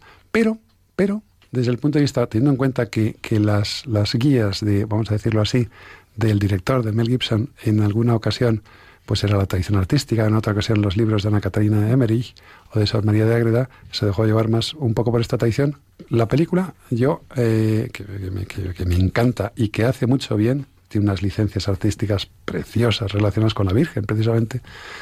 La película, mm, eh, la flagelación es más dura de lo que muestra la investigación sobre la síndrome de Turín, porque utilizan el, flagrum llamado escorpión, que en las tiras de cuero tenía piezas de metal o cristales para que todavía hicieran más daño. Hay una imagen tremenda en la mesa del, de, del, tipo Abenader, que estaba allí con, en la flagelación. Por cierto, no me imagino yo la flagelación en el interior de un acuartelamiento romano rodeada de, tanto público. Eso no, no, no, me lo imagino yo. Me, me, chocó cuando vi la película. Y luego la muerte, la muerte en la cruz, no, siguiendo la película, no te la explicas bien. No te explicas bien cómo mueren los tres crucificados, que están crucificados de otra forma, ¿no? Entonces, digamos que la, la, flagelación está, entre comillas, exagerada sobre lo que muestra la síndrome de Turín y la, y la crucifixión está rebajada. La crucifixión no, no se ve el ejercicio dinámico que he explicado yo hace un rato. La película es extraordinaria, ¿eh? pero, pero muy bien. Sí, no, y de hecho le cuesta casi la vida al actor. Allí en Cabiciel lo cuenta luego y lo cuenta como casi le cuesta la vida. Claro, que lo que pasa es que, que, que, eso también nos ayuda ¿no? a entender que la crucifixión fue de tal manera que ni siquiera una representación artística tan realista como pueda ser puede alcanzar a mostrar bien ni, lo que fue, porque es, imposible reproducir aquello. Es, es atroz, porque, por, por, lo dicho, porque es, porque es un, es un ejercicio dinámico. O sea, ahí hay un hombre que tiene que respirar y que el rato que llevamos hablando, que ya va para largo, ya va para largo, eh, todos nosotros hemos respirado unos cuantos cientos de veces sin darnos cuenta, como siempre, por otro lado. En un crucificado cada bocanada de fresco es una conquista de todo el cuerpo, porque tiene que empujar de los pies, tirar de los brazos, esperar aire viciado cuando están las piernas estiradas, inspirar aire fresco cada vez menos y dejarse caer. Y así durante horas, es decir, es un ejercicio dinámico atroz. Y eso la película no lo, no lo, no lo muestra. Ni esta, que es la más realista, de, o es una película muy buena además, ni, ni las que se han hecho anteriormente. Pero claro, esta película es una referencia. ¿no? Sobre representaciones artísticas de, de un crucificado, mm, me gustaría citar como la, la, más exacta, la que le ha llevado años de investigación a nuestro, a nuestro amigo, querido amigo Juan Manuel Miñarro López, el escultor sevillano, que reúne en una sola y riquísima personalidad, que lo es más. Por un lado, el, el talento del imaginero andaluz, como a él le gusta ser denominado, con el rigor científico del profesor universitario, que también lo es, catedrático de la Facultad de Bellas Artes de la Universidad de Sevilla, y que con 10 años, vamos, de investigación, ha hecho el Cristo más realista, atendiendo a las investigaciones de la Sina de Tuniel, el sudario de Oviedo y el título crucis que hay en todo lo alto. Es decir, la sentencia de muerte, ¿no? Y con una exactitud y una precisión. Y eso, eso lo ha hecho además, si se ve el rostro en detalle, en la iglesia del juramento de San Rafael de Córdoba. Qué nombre más bonito para una iglesia, juramento de San Rafael, el arcángel San Rafael. Si uno lo ve en la capilla, por cierto, muy mal iluminada, entrando a la, a la izquierda, que es donde está, eh, y te fijas en el rostro, a pesar de ser tan realista, no pierde ni un ápice de su valor artístico o devocional. Para hacerse hay que ser un genio. Pues esta es la imagen más realista, pero ya muestra un Cristo muerto, y, por supuesto, como gracias a Dios, todas las imágenes escultóricas o pictóricas es estática, es decir, no se mueve, porque si se mueve sería impresionante, no habría quien se acercara a la iglesia a verlo. Pero eso es lo más realista que se ha hecho hasta ahora. Pero claro, es una escultura. ¿no? También tiene un Cristo yacente, creo recordar. Sí, Yo creo que la exposición que se hizo sobre la Sábana Santa. Y tiene varios bustos de cómo era el hombre de la, de la sábana vivo, ¿no? que le llevaron también eh, años de investigación con, utilizando técnicas de fotocomposición y de cálculo del volumen exacto que tiene la cabeza de, del, hombre de la sábana. ¿no? Impresionante. Es un, genio. Aparte, muy buen amigo. Mm. Me impresiona mucho esto que decías de este movimiento. Por eso podemos ver que las pocas palabras que Jesús dice en la cruz son en esos momentos en los que en los pocos momentos tal vez que pudo hablar, ¿no? Porque eh, en ese esfuerzo terrible una palabra tenía que ser un calvario. Es muy difícil hablar, es muy difícil hablar, pero también se dice eh, cómo es posible que un hombre que ha sido sometido a una flagelación sea capaz de cargar con una cruz de 50 60 kilos unos 400 metros. 400 metros, no los tres o cuatro kilómetros que refleja la película, la pasión de Mel Gibson en ese pueblo italiano tan bonito en el que se rodó, que queda muy bien, pero la cruz estaba más cerca de las murallas antiguas, se calcula que unos 300, 400 metros. Y efectivamente, ¿y cómo pudo soportar un hombre semejante carga?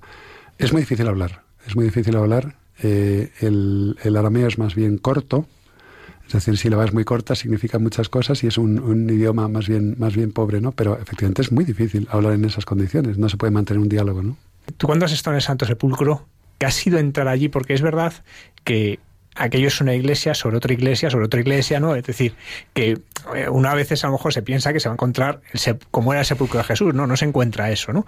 Pero cuando uno lo ha estudiado, cuando lo ha profundizado, cuando lo has transmitido, yo, yo recuerdo la charla, la, primera vez que te conocí, la charla que nos diste antes de una peregrinación, a mí me ayudó tanto a vivir luego la peregrinación, al entrar al Santo Sepulcro. ¿Qué fue para ti entrar en el Santo Sepulcro? Que además normalmente te dejan entrar muy poquito tiempo. Pues, pues muy parecido a lo que comentábamos al principio de una gran emoción. Yo, creo que, yo creo que ahí sí, que se me saltaron las lágrimas y sin pudor ninguno lo puedo decir, entré con mi mujer. El, el sacerdote ortodoxo que vigilaba el Santo Sepulcro decía muy serio que no fotos y tal, pero es yo diría que la única vez que he desobedecido una norma de este tipo, mire usted, tal foto. Hice una foto al, Santo Sepulcro después de llevar pues tiempo hablando de él, ¿no? De una profundísima emoción y, agradecimiento, porque es que te sale, te sale como si fuera una oración espontánea de gracias, ¿no?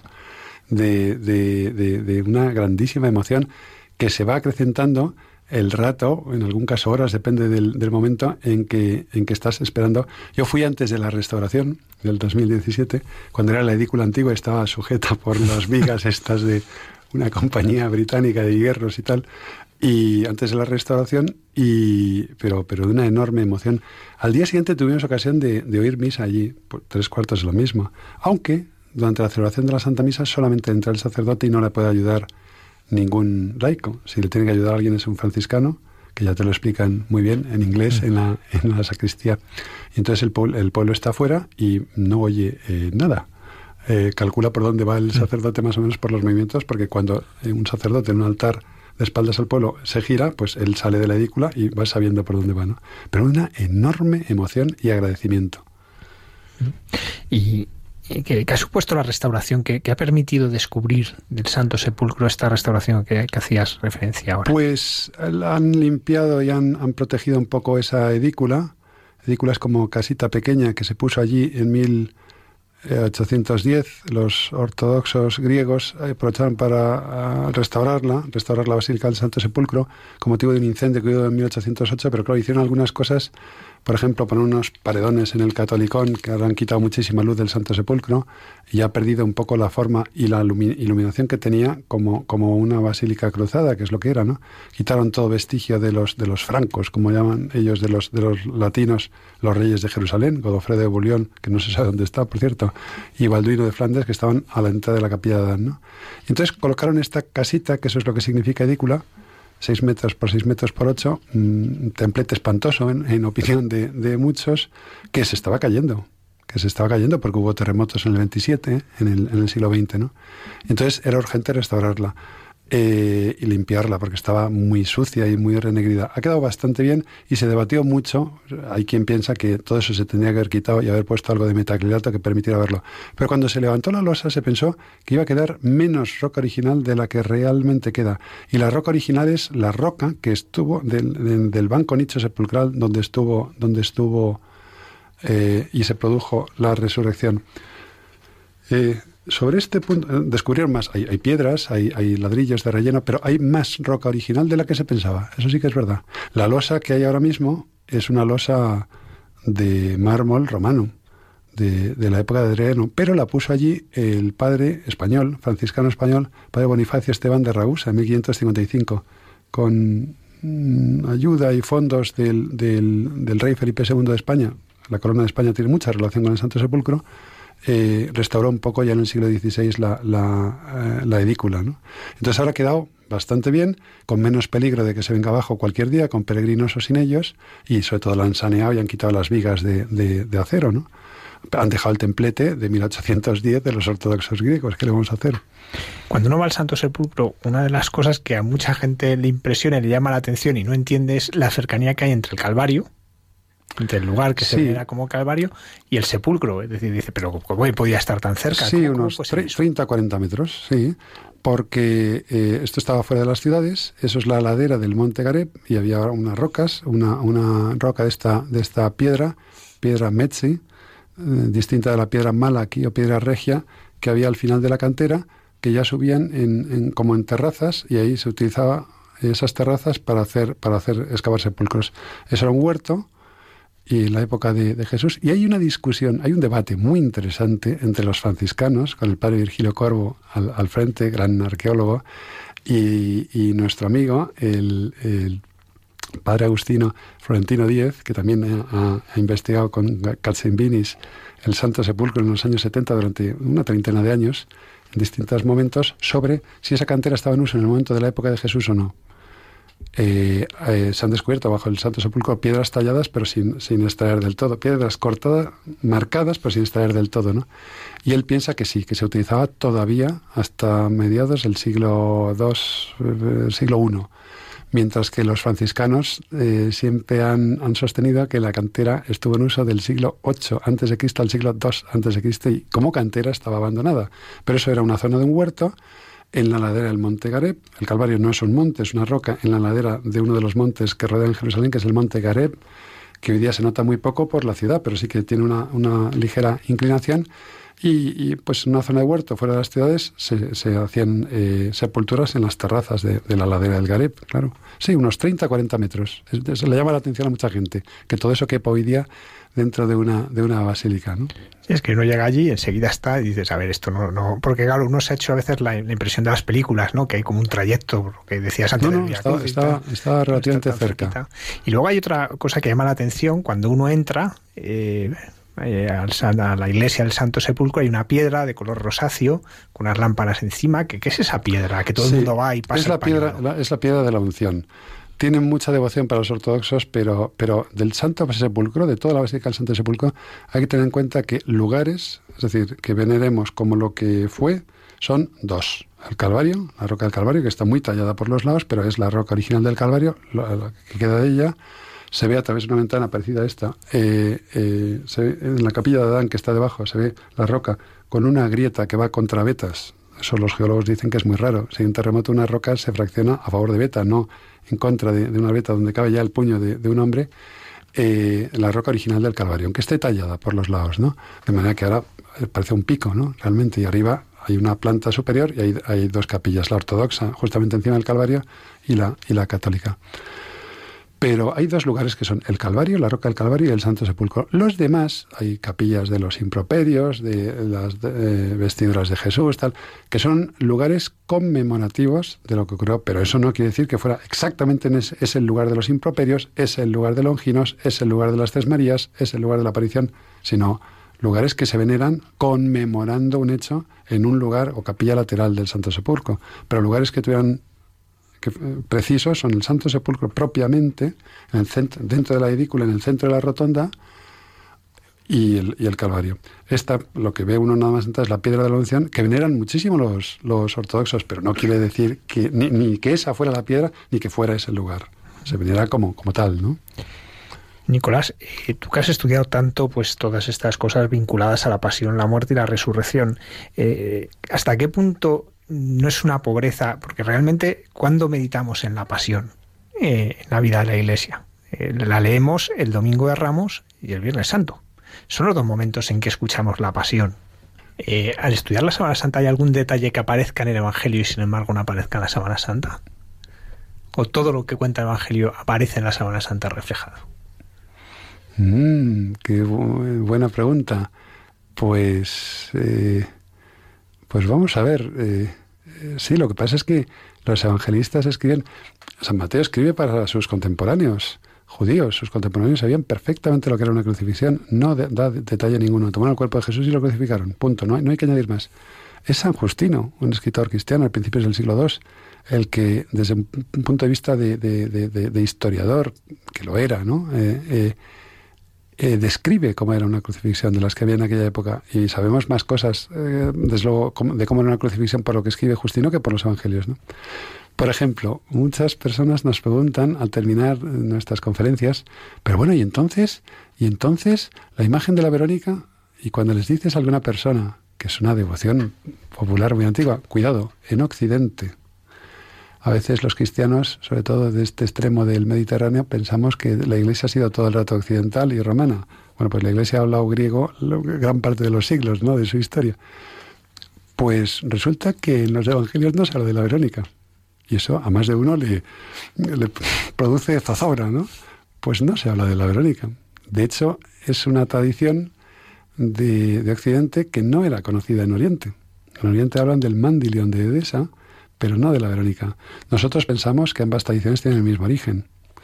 Pensamos que la síndrome de Turín se conservó doblada, de manera que solamente dejaba ver el rostro, incluso en un, con un cartón o un, un, una tela que solamente dejaba un círculo de ver el rostro, que permitía ver las heridas de sangre del rostro, pero si uno ve la sana, sábana santa al natural y no entiende todavía nada del negativo ni nada, lo que parece es un hombre vivo con ojos grandes y por tanto vivo, ¿no? Abiertos, perdón, y por tanto vivo, pero con heridas. ¿Cuándo se puede obtener de nuestro Señor una imagen del rostro vivo pero con heridas? En el traslado de la cruz al Calvario. ahí se coloca la tradición de la Verónica, que significa vera y con, verdadera imagen. No es que se llamara la muchacha así, es el nombre que se le ha dado después, ¿no? Entonces, eh, pues bien, la Verónica no, no habla nada a los evangelios de ella. Curiosamente, y, me lo habéis preguntado antes, la, la sábana santa, una de las cosas que, que te ayuda muchísimo los, el tiempo que la estudias es a ver eso, que, que los evangelios lo que dice son verdad y que además que si dice que allí había hierba alta es por algo puesto que los Evangelios son un libro para nuestra salvación, si no dijera nada de la hierba es que no era relevante, pero si dice que ahí la hierba era alta es porque ese dato eh, para ese pasaje es, es relevante. Y, aquí pasa igual, ¿no? Pero cuidado que la, la, crucifixión como tal no es descrita con detalle por ninguno de los, ninguno de los evangelistas. Escribían, vamos todos, hasta, hasta San Juan después, ¿no? para contemporáneos suyos que sabían perfectamente lo que era, lo que era una crucifixión. Entonces, en cierto modo, la sábana santa nos completa el Evangelio en ese sentido, ¿no? Gracias a que el Señor nos ha dejado... Se, se le ha llamado muchas veces el quinto Evangelio, ¿no? Este nombre eh, es, un poco manido este término, porque se, le ha aplicado a, a, otros objetos, ¿no? Pero en alguna medida sí, porque nos acerca a la realidad de la, de la pasión más que, ninguna, más que ninguna otra cosa. Nicolás, ¿cuántas heridas están reflejadas en la sábana santa? Hay en, alrededor de la cabeza hay unas 50 escoriaciones de, producidas por objetos punzantes, pero por toda la cabeza, no solamente por, no solamente por, por como si se hubieran hecho con una diadema, ¿no? las que se utilizan para sujetarse el pelo. Pero es que en la zona de la espalda se cuentan alrededor de 600, 700 escoriaciones producidas por el, flagelo, el, fraglum taxilatum, que terminan taxilos, huesecillos animales o más bien bolitas de plomo. Si eh, cada flagelo tiene tres tiras de cuero y cada, cada taxilo tiene dos bolitas de plomo, son seis. Es decir, cada golpe marca seis pequeños impactos. Si dividimos 600, 700 entre seis salen unos 120 golpes, es decir, ley romana. Porque la ley judía tenía un límite para el número de golpes, 39. 40 golpes menos uno, en tres tandas de 13. Todo muy ritual, como lo hacen siempre los judíos, incluso un castigo. Mientras que la ley romana no fijaba más límite para el castigo que el cansancio, el asco o el hastío de los verdugos ante lo que estaban viendo, cuando los taxilos impactaban en tejidos, tejidos blandos. ¿no? Más luego las heridas de los, de los pies. Claro, en cada pie hay una herida de un solo clavo, no es difícil fijar los dos pies con un solo clavo. Nosotros, gracias a Dios, no hacemos crucifixiones, pero aquellos tenían mucha, mucha maña en hacerlas los clavos de, la, de, las, de los huesos del carpo, la herida del costado, claramente, sí. Vamos sumando y salen unas cuantas, sí. ¿Tiene algún tipo de escoriación en los hombros producido por llevar la cruz? ¿De eso se ve algo en la en, en, algún, algún investigador lo ha apuntado que efectivamente podía estar abajado uno de los homóplatos con respecto al otro como resultado de la... Pero, pero eso es muy difícil, una cosa que en el transcurso de la vida de un hombre ha, llevado apenas unas horas del, del traslado, ¿no? Pero, pero sí sí que eh, las heriditas de las escoriaciones de la flagelación se han abierto, se les ha eh, y después se han reabierto y han estado sometidas a un peso. Eso sí que se puede determinar, incluso más o menos el, las dimensiones que tendría ese, ese madero fijado. La, se solía fijar con cuerdas, claro, para que el condenado no lo soltara en un momento dado y saliera corriendo en mitad de la, de la turba. Se fijaba con cuerdas y además la cuerda iba hasta el siguiente condenado de manera que los tres fueran, los tres, dos, dos, los que hubieran sujetos por cuerdas y no pudieran, no pudieran huir tirando la, la, el patibulum, es decir, el palo horizontal, que es el que se traslada, el palo vertical o estipes estaba ya fijo en la, en la el lugar del suplicio, ¿no? San Juan pone su mirada en el costado de Cristo. ¿Qué nos enseña la sábana santa de esa herida del costado? Pues la herida del costado eh, eh, refleja, por un lado, exactamente el contorno del objeto contundente que la ha producido. Eso quiere decir que, esa herida se ha realizado sobre un muerto. Si cualquiera de nosotros o de nuestros oyentes no lo hagan, por favor, cogen un cuchillo y se pegan una cuchillada en el brazo, cuando levantan el cuchillo, el cuerpo humano está tan sumamente bien diseñado, tan bien creado, que entran en funcionamiento un montón de elementos, glóbulos rojos aparecen tal, que van a coagular esa herida y a cerrar la herida por donde se nos está yendo la vida, ¿no? Pero si eso lo haces con un cuchillo, esto sí se puede hacer, pero no con el mismo, sobre el pan, por ejemplo, pegas una cuchillada a una barra de pan y luego levantas, queda perfectamente la forma de la hoja del cuchillo. ¿Por qué? Porque el pan está muerto, ¿no? Entonces, aquí se ve perfectamente la forma de la hoja del objeto contundente que la ha producido. Luego quiere decir que el cuerpo estaba muerto.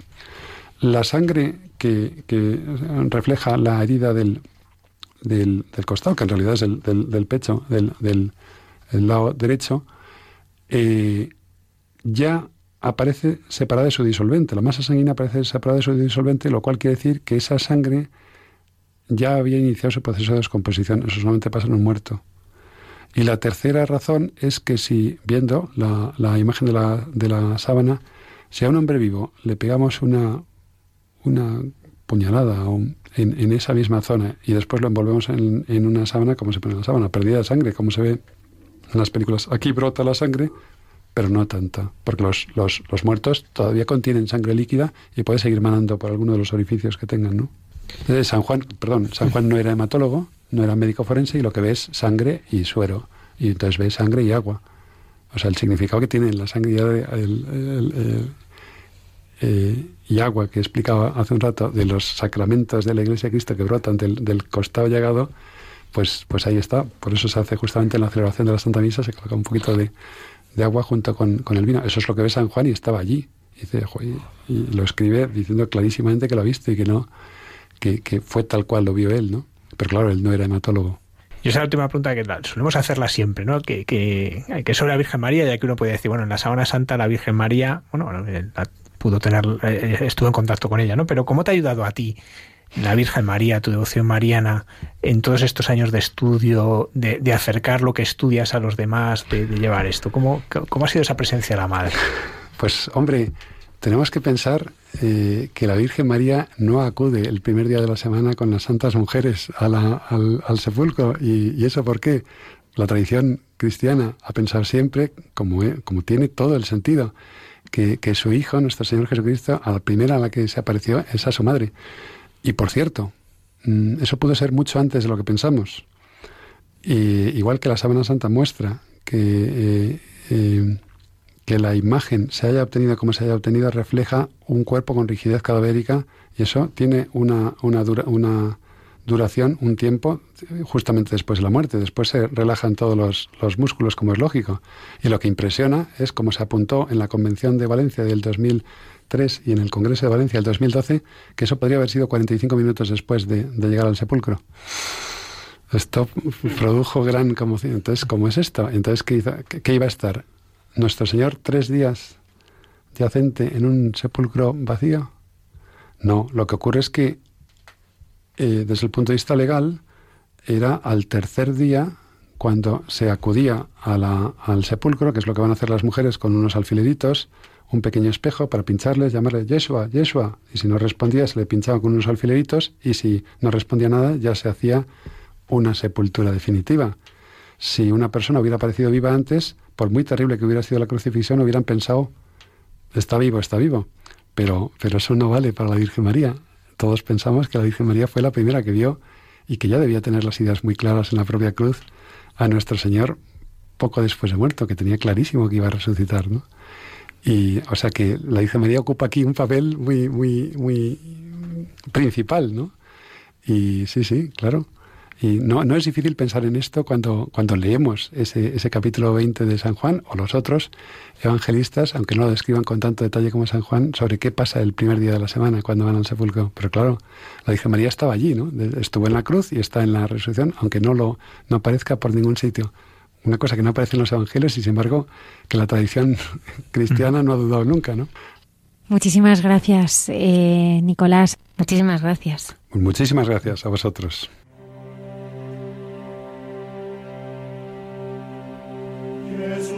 dulcis memoria. Transfera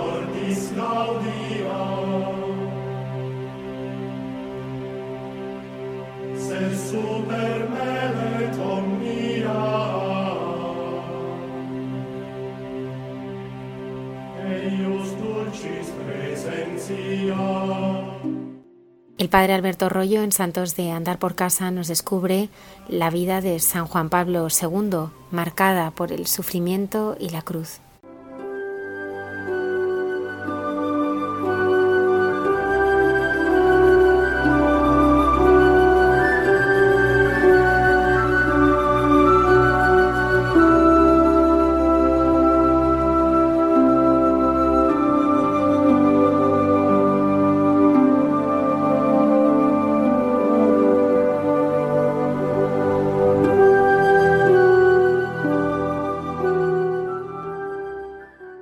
Saludo a todos los oyentes de Radio María en este Viernes Santo, viernes de la Semana Grande de nuestra Salvación. Una semana que este año es muy especial, muy diferente, muy difícil de celebrar por las circunstancias en las que estamos viviendo. Una semana que esperemos que no se repita así con frecuencia y si puede ser que no ocurra nunca más en nuestra vida. Se lo pedimos al Señor cuya misericordia es infinita, que pase pronto toda esta dificultad terrible en el mundo entero y que no se vuelva a repetir. El Viernes Santo es el día en que la Iglesia nos invita a poner nuestra mirada y nuestro corazón en el misterio de la cruz. Misterio hermoso, misterio de gran belleza porque es el misterio de nuestra salvación. El Señor Jesucristo quiso elegir el patíbulo de la cruz para salvarnos y así enseñarnos, como nos han recordado siempre los santos y el magisterio de la Iglesia, enseñarnos cuál es el valor del sufrimiento y cómo nuestros sufrimientos, los nuestros personales, comunitarios, los de la humanidad entera, el Señor no está lejos, porque Él ha elegido el camino del sufrimiento para recordarnos que Él está siempre con nosotros. La cruz que es escuela en la que podemos aprender también el amor al prójimo, la solidaridad, la generosidad. Y en este Viernes Santo, en esta sección de Santos de Andar por Casa, queremos recordar a una figura que fue marcada desde el comienzo de su vida por el misterio de la cruz. Una figura que todos conocemos, popularísima, pero que hoy la quiero enfocar precisamente bajo ese prisma, bajo el prisma del misterio de la cruz que lo acompañó durante toda la vida. Me estoy refiriendo a un gran papa, el gran papa del siglo XX, San Juan Pablo II, cuyo aniversario, 15 años del fallecimiento, celebrábamos hace pocos días.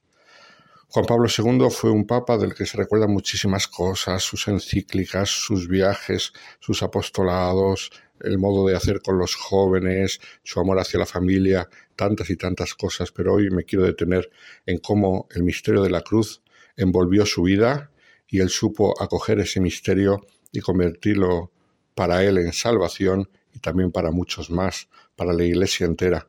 Como sabemos, Karol Wojtyła había nacido el 18 de mayo de 1920 en Wadowice, eh, un pueblo cercano a Cracovia, allí en Polonia, y entonces la primera manifestación de la cruz fue a través de su madre, su madre que lo había esperado con tanto amor, que había visto cómo antes de que él naciese había muerto otro de sus hijos y que en los primeros años le cuidó como buena madre y también le enseñó los rudimentos de la fe, le enseñó qué grande es el amor de Dios.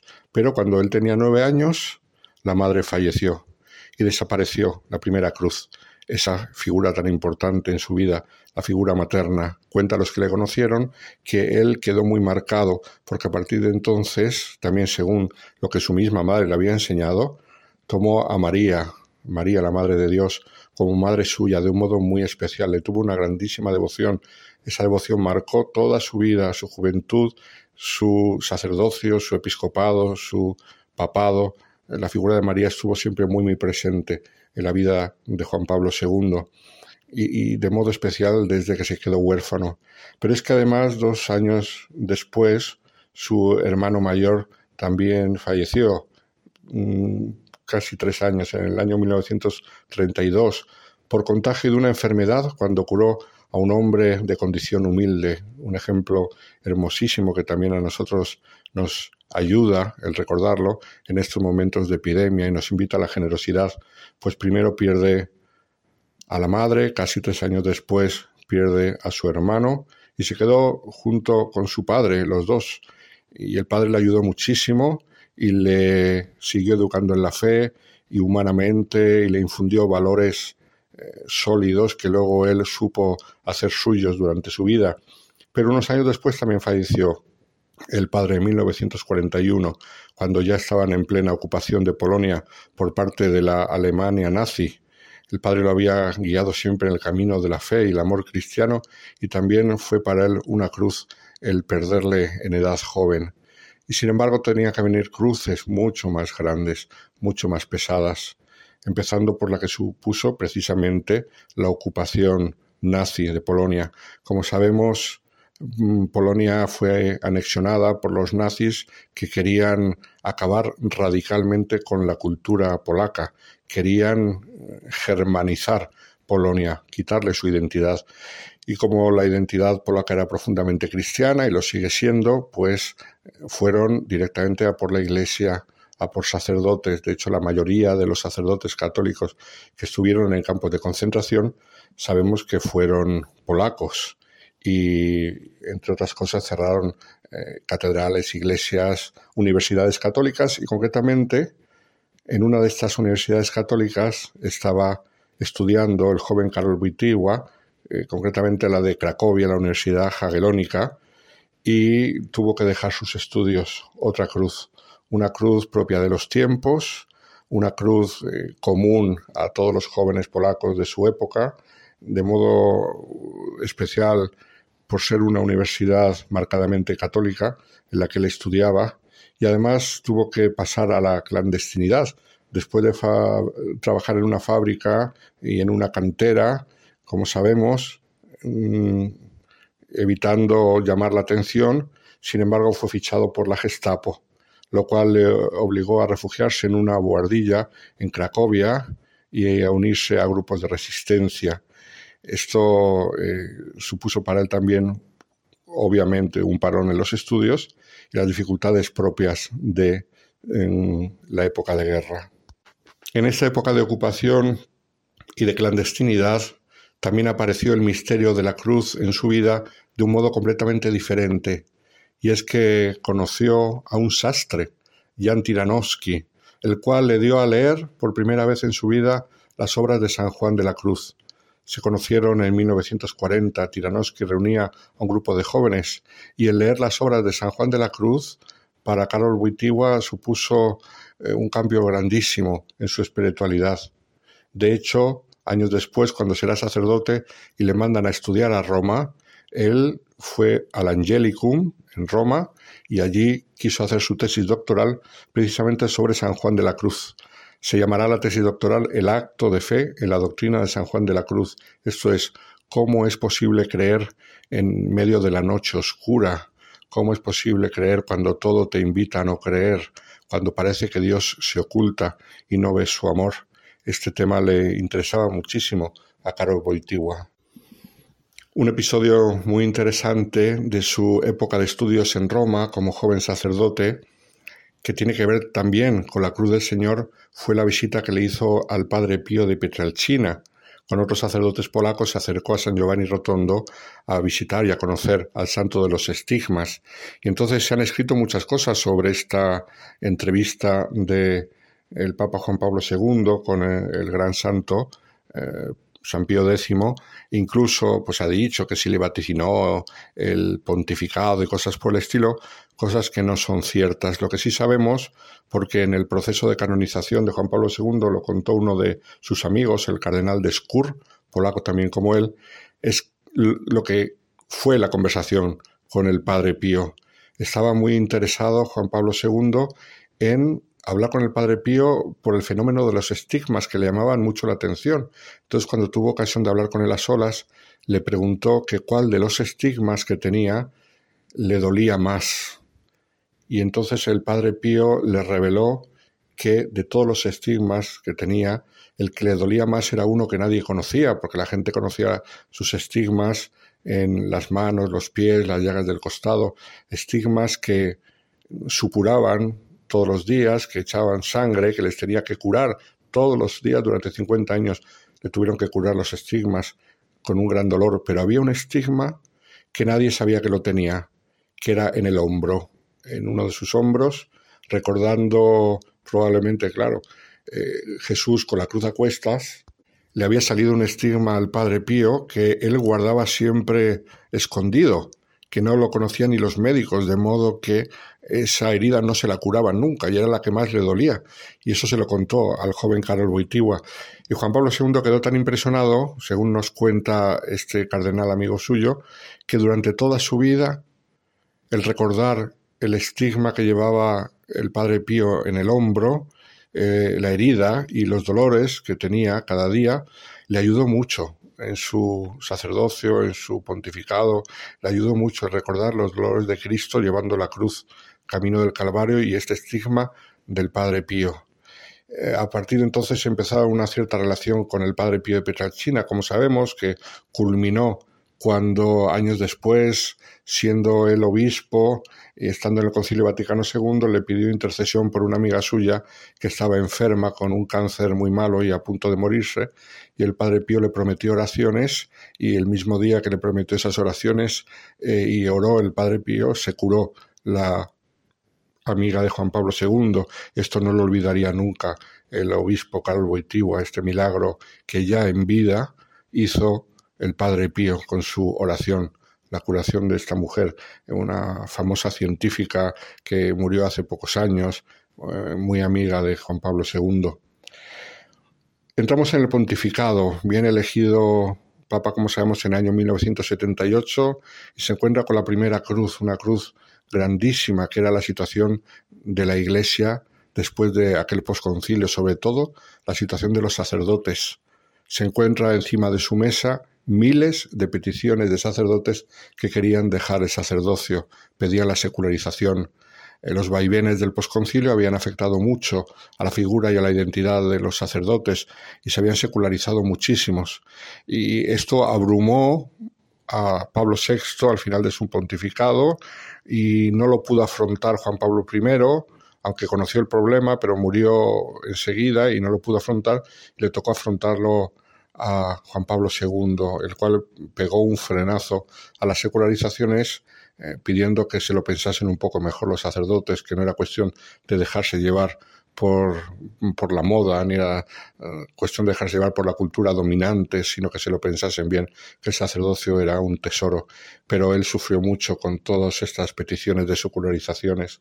También sabemos que poco después de comenzar su pontificado, en el año 1981, precisamente el 13 de mayo, sufrió el atentado en la plaza de San Pedro.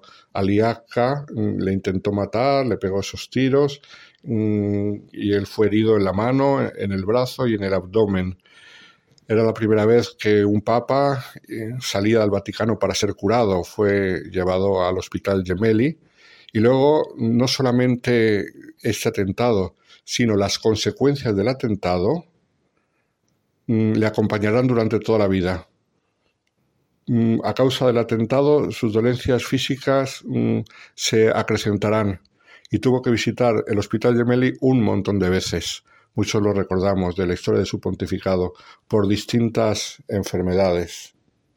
El 20 de junio del mismo año se le infectó mm, la herida que había sufrido y por causa de esta infección tuvo que ser ingresado otra vez, otra vez en 1992, en 1993, en 1995, en 1996. Eh, la salud se resintió mucho a causa de este atentado que tuvo. Sabemos que tuvo después otro atentado en Fátima, un sacerdote español tradicionalista que también intentó matarle. Pero llegamos al año 1995. La gran cruz de Juan Pablo II se le manifiesta el Parkinson, una enfermedad que ha tenido muchas personas, pero él la vivió de modo especial, porque cuando se le manifestó esta enfermedad, mm, él habló con los médicos y los médicos le dijeron que mm, él podía tener las mejores medicinas del mundo, pero que ya le avisaban que esas medicinas tan buenas le dejarían un poquito, un poquito distraído, menos atento, eh, le influirían en, su capacidad de decidir y en su capacidad de pensar, porque eran medicinas muy, muy fuertes. Y él dijo que no, que la gente necesitaba al Papa bien despierto y que no quería esas medicinas, que tomaría medicinas menos efectivas con tal de poder estar más atento para estar con la gente.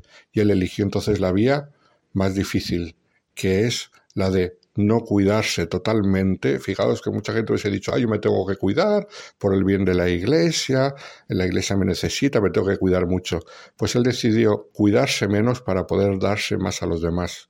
Con eso acortó su vida, pero mm, fue una decisión heroica. Cogió la cruz. La cruz siempre es difícil de identificar, difícil de coger y difícil seguir al Señor llevándola, pero él lo hizo y a partir de entonces su vida quedó marcada mm, no solamente por la enfermedad de Parkinson, sino por este camino del sufrimiento, que fue característica propia de su pontificado. De hecho, su sucesor, eh, Benedicto XVI, señaló que en los últimos años del pontificado de Juan Pablo II, el sufrimiento que padeció fue casi una forma de gobierno. Dijo así Benedicto XVI. Sí, se puede gobernar también con el sufrimiento. Sin duda es algo extraordinario, pero después de un largo pontificado y después de tanta vida activa del Papa, era significativo y elocuente un tiempo de sufrimiento que se convirtió casi en una forma de gobierno. El Papa Juan Pablo II eligió como carisma propio el sufrimiento en los últimos años y todos recordamos cómo fue poco a poco hacia abajo, incluso tuvo algunos accidentes, algunas caídas, cosas que hicieron que la enfermedad fuera más rápida, pero él no se ocultó y él no se ahorró esas dificultades, sino que quiso cogerlas todas por el bien de la Iglesia. Juan Pablo II, que sabemos que al final murió eh, el 2 de abril del 2005 de una septicemia, esto es una eh, infección de orina complicada con el Parkinson, pero hasta el último momento quiso ahí estar al pie de la cruz, dejándonos un ejemplo maravilloso, luminoso, que esperemos que la Iglesia no olvide nunca del valor tan grande que tiene la cruz. Salve cruz, camino de salvación. Ojalá en este Viernes Santo todos nosotros lleguemos a entender lo grande que ha sido el amor de Dios por nosotros eh, a través de la cruz de su Hijo y nos animemos y deseemos seguir ese mismo camino hasta la gloria de la resurrección. Muy buenas noches a todos.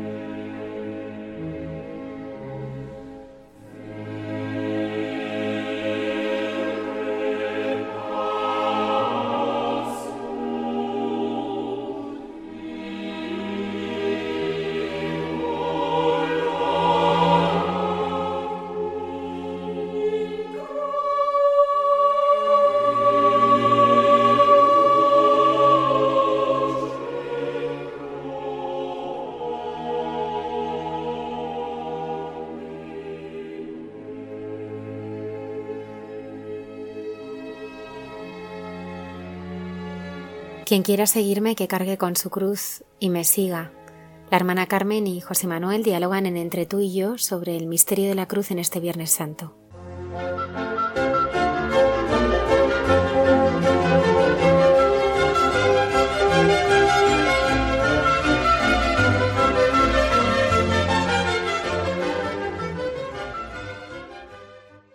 Buenas noches. Seguimos en este programa de Hay mucha gente buena y ahora son los momentos nuestros, José Manuel, en este Viernes Santo. ¿Verdad? Nuestros momentos. Oye, yo me he acordado muchísimo de la encíclica de San Juan Pablo II, El sufrimiento humano, el dolor salvífico, que además se lo recomendamos a los radio oyentes de Radio María. El Evangelio del Sufrimiento se llama así, un apartado de la carta de San Juan Pablo II, los testigos de la cruz y de la resurrección de Cristo han transmitido a la Iglesia y la humanidad un específico evangelio del sufrimiento. el mismo Redentor lo ha escrito con su propio sufrimiento, ¿verdad? Efectivamente, y, hoy, hoy lo escriben también tantas personas ¿no? que sufren la, pandemia, desde los nuevos santos, como el Papa los ha calificado, los sanitarios ¿no? que están dando su vida por, por los demás, como los sacerdotes que también están muriendo en España, en, en, Italia, en el resto del mundo, por atender a, a, sus ovejas, pero también están mm, eh, los militares que están presentes en, en, todas partes, están haciendo una labor increíble ¿no? en la desinfección de las residencias de mayores. Y también están los repartidores de paquetería, los empleados de tiendas, los periodistas, los porteros que están ahí haciendo un trabajo extra de, limpiar, de desinfectar. Hay tanta gente, Carmen. Hay mucha gente buena, hay mucha que gente están Haciendo, y que están escribiendo también con su sufrimiento, ¿no? Pues, pues ese camino, ¿no? Sí, hoy es un día para vivir la entrega hasta el extremo de Jesucristo para nuestra redención.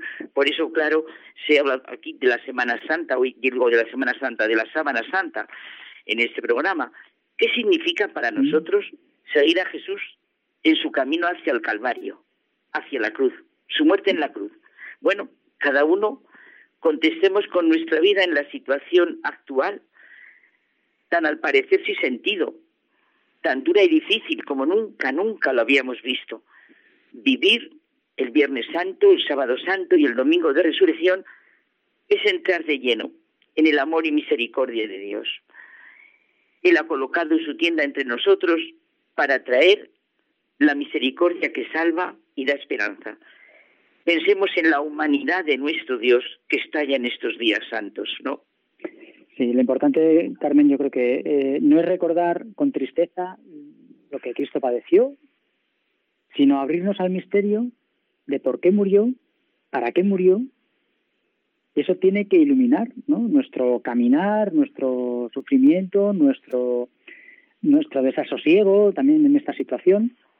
Eh, el que quiera seguirme decía que tome su cruz y me siga. ¿no? Pero, Carmen, la cruz siempre con la esperanza cierta de una segura resurrección. Es que eso es fundamental. Es verdad. Me recuerdas tal como hablas a lo que es la humanidad de nuestro Dios que por cierto así se llama un capítulo de, mi queridísimo amigo Romano Guardini del Señor. ya en todos, siempre, claro, en todos los acontecimientos de la vida de Jesucristo se manifiesta el mundo tal como lo ve Dios. A saber, eso es la gran realidad, desde dentro y en función del corazón y el destino humano. Por eso es nuestra vida Él, Él es nuestra vida. Y en ese sentido, ¿cómo vemos que Dios es amor? Que da toda la importancia al destino humano pues sí, hoy es un día para pensar y sentir cómo la humanidad de nuestro Dios estalla en su amor hasta el extremo. Y precisamente hoy, en este año que estamos viviendo esto, no hay páginas en todos los libros del mundo que hayan existido, existen y existirán para describir el amor que manifiesta Cristo en la cruz y sintiendo sus últimas palabras. Nunca se acabará de hablar de la pasión del Señor, sus momentos de agonía, en Gesemaní, sus oros en la cruz, su hablar del perdón, Padre, perdónales porque no saben lo que hacen, y dejarnos precisamente en esos momentos experimentar el abandono y la soledad. Dios mío, Dios mío, ¿por qué me has abandonado? Que parece que nos sale gritar hoy. Y experimentar a María como a nuestra Madre y vivir este sábado santo antes de llegar a su resurrección, ¿te parece? Claro, es que además yo creo que no debemos olvidar, ¿no? Que es en ese camino de dolor y abandono en el que Jesús se muestra eh, con una humanidad extrema, de manera extraordinaria, para mostrar la cercanía con cada hombre. Ahora Jesús, en este momento ¿no? en el que estamos celebrando, no muestra ese poder extraordinario que cura enfermos, que resucita muertos, que tanto maravilló a tantos y nos sigue maravillando hoy, ¿no? No, ahora hace la mayor declaración de amor que ha existido nunca, la entrega por cada uno de nosotros. Es lo que tenemos que interiorizar. Es verdad, esto que estás diciendo, José Manuel, eso es lo que pesa infinitamente más que todo lo que pueda contarse a lo largo de la historia. Muestra al Dios que asume nuestra humanidad hasta convertirse en el amigo, en el, en el hermano, que ama hasta el extremo, hasta dar su vida, la última gota de su sangre, hasta convertirse en alimento cotidiano, presencia diaria, en el momento que muere y como decíamos, nos deja a su madre como la madre de la humanidad, cierto. Solo Dios puede hacer cosas así. Solo el Dios infinito, el creador de todo, el amor misericordioso, puede decir desde nuestra misma humanidad, para que lo vivamos en el día a día, esto es mi cuerpo, que se entrega por vosotros. Haced esto en memoria mía. Esta copa es la nueva alianza en mi sangre. Cada vez que bebáis, hacerlo en memoria mía. Poder celebrar, José Manuel, cada día en la Eucaristía, la pasión y muerte y resurrección del Señor a pesar de la pandemia. No hay nada más inmenso y más expresión de su amor hasta el extremo. también, y después de esto, a nosotros, a nosotros qué nos queda. Ay, pues yo pienso, ¿qué nos queda? Yo pienso, José Manuel, decir con todo nuestro corazón y con toda nuestra razón, agua del costado de Cristo, lávame. Pasión de Cristo, confórtame. Bueno, o como decía Santo Tomás, que a mí me encanta esto, te lo he dicho muchas veces, te adoro con fervor, deidad oculta, que estás bajo estas formas escondida. A ti mi corazón se rinde entero y desfallece todo si te mira. Se engaña en ti la vista, el tacto, el gusto, pero tu palabra engendra fe rendida. Creo cuanto el Hijo de Dios ha dicho y ha hecho. No hay verdad como la verdad divina. En la cruz es verdad. Tu divinidad estaba oculta y aquí tu humanidad en la Eucaristía está escondida.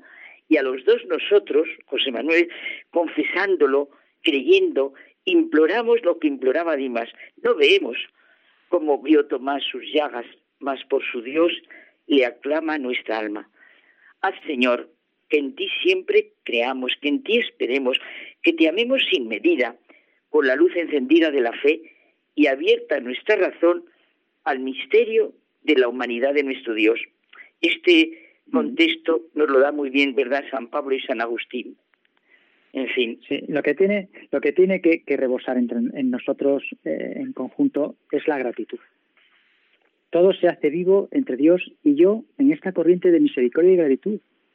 Todo se hace más auténtico y más real. Dios nos ama incondicionalmente. Es el eco que ha de resonar en cada uno de nuestros corazones, pase lo que pase. De Dios nos viene todo lo que contribuye, lo que contribuye a nuestro bien. Es verdad, José Manuel. Estás diciendo la única respuesta, y es la fidelidad y la gratitud. Y eso tiene que ser la luz que ilumine estos momentos nuestros tan duros y tan difíciles. Y también mañana convirtamos el sábado, bueno, ya casi hoy, en un momento de, adoración a la cruz. Fíjate el recuerdo que se ha vivido aquí. Hay mucha gente buena, la sábana santa. Y aquí el leño de la cruz del que pendió la salvación del mundo. Para siempre, yo creo, José Manuel, que el crucifijo en nuestra vida. Dios en la cruz de Cristo revela así su misterio de amor. Dios asume nuestra humanidad, nuestro sufrimiento, nuestra muerte. Dios nos enseña el sentido de la vida. Todo como en la creación lleva la firma de su amor. Dios es Padre, amor, aunque esté pasando lo que pase, es bondad, es misericordia. Sencillamente tenemos que tener motivo de estupor, de adoración, de acción de gracias y pese a todo de consuelo y confianza. Ya nunca jamás Nadie, si quiere, estará solo en la pandemia, en la incomprensión, en la traición, en el sufrimiento. Dios está de manera más humana en la historia de nuestra vida en estos intensos últimos días, ¿verdad? Sí, claro, es el sí de Dios revelado en Jesucristo en la cruz, es el sí que hace Dios al hombre, es su apuesta por el hombre. Claro, es verdad, José Manuel, todo en nuestra vida, las alegrías, las penas, los sufrimientos, las dificultades, los éxitos, todo vivido desde el sí de Dios revelado en Jesucristo, es verdad, en la cruz. Es el sí a mi verdadera vida, a mi renacer. ¿Qué nos ha traído la muerte de Jesús en la cruz? Pues nos ha traído nuestra redención, nuestra salvación, la vida. Claro. Bueno, Carmen, pues, pues nos despedimos hasta la semana que viene. Oye, perdona, pero recordamos que se lean la encíclica de San Juan Pablo II, El sufrimiento humano, que es muy buena para estos momentos. Muy bien, pues buenas noches. ahí dejamos la recomendación y mandamos un saludo muy cariñoso para mi tía Rosita, que está ahí es verdad. escuchándonos. Es verdad, y que hemos rezado tanto. Un abrazo. Hasta la semana que viene. Buenas noches.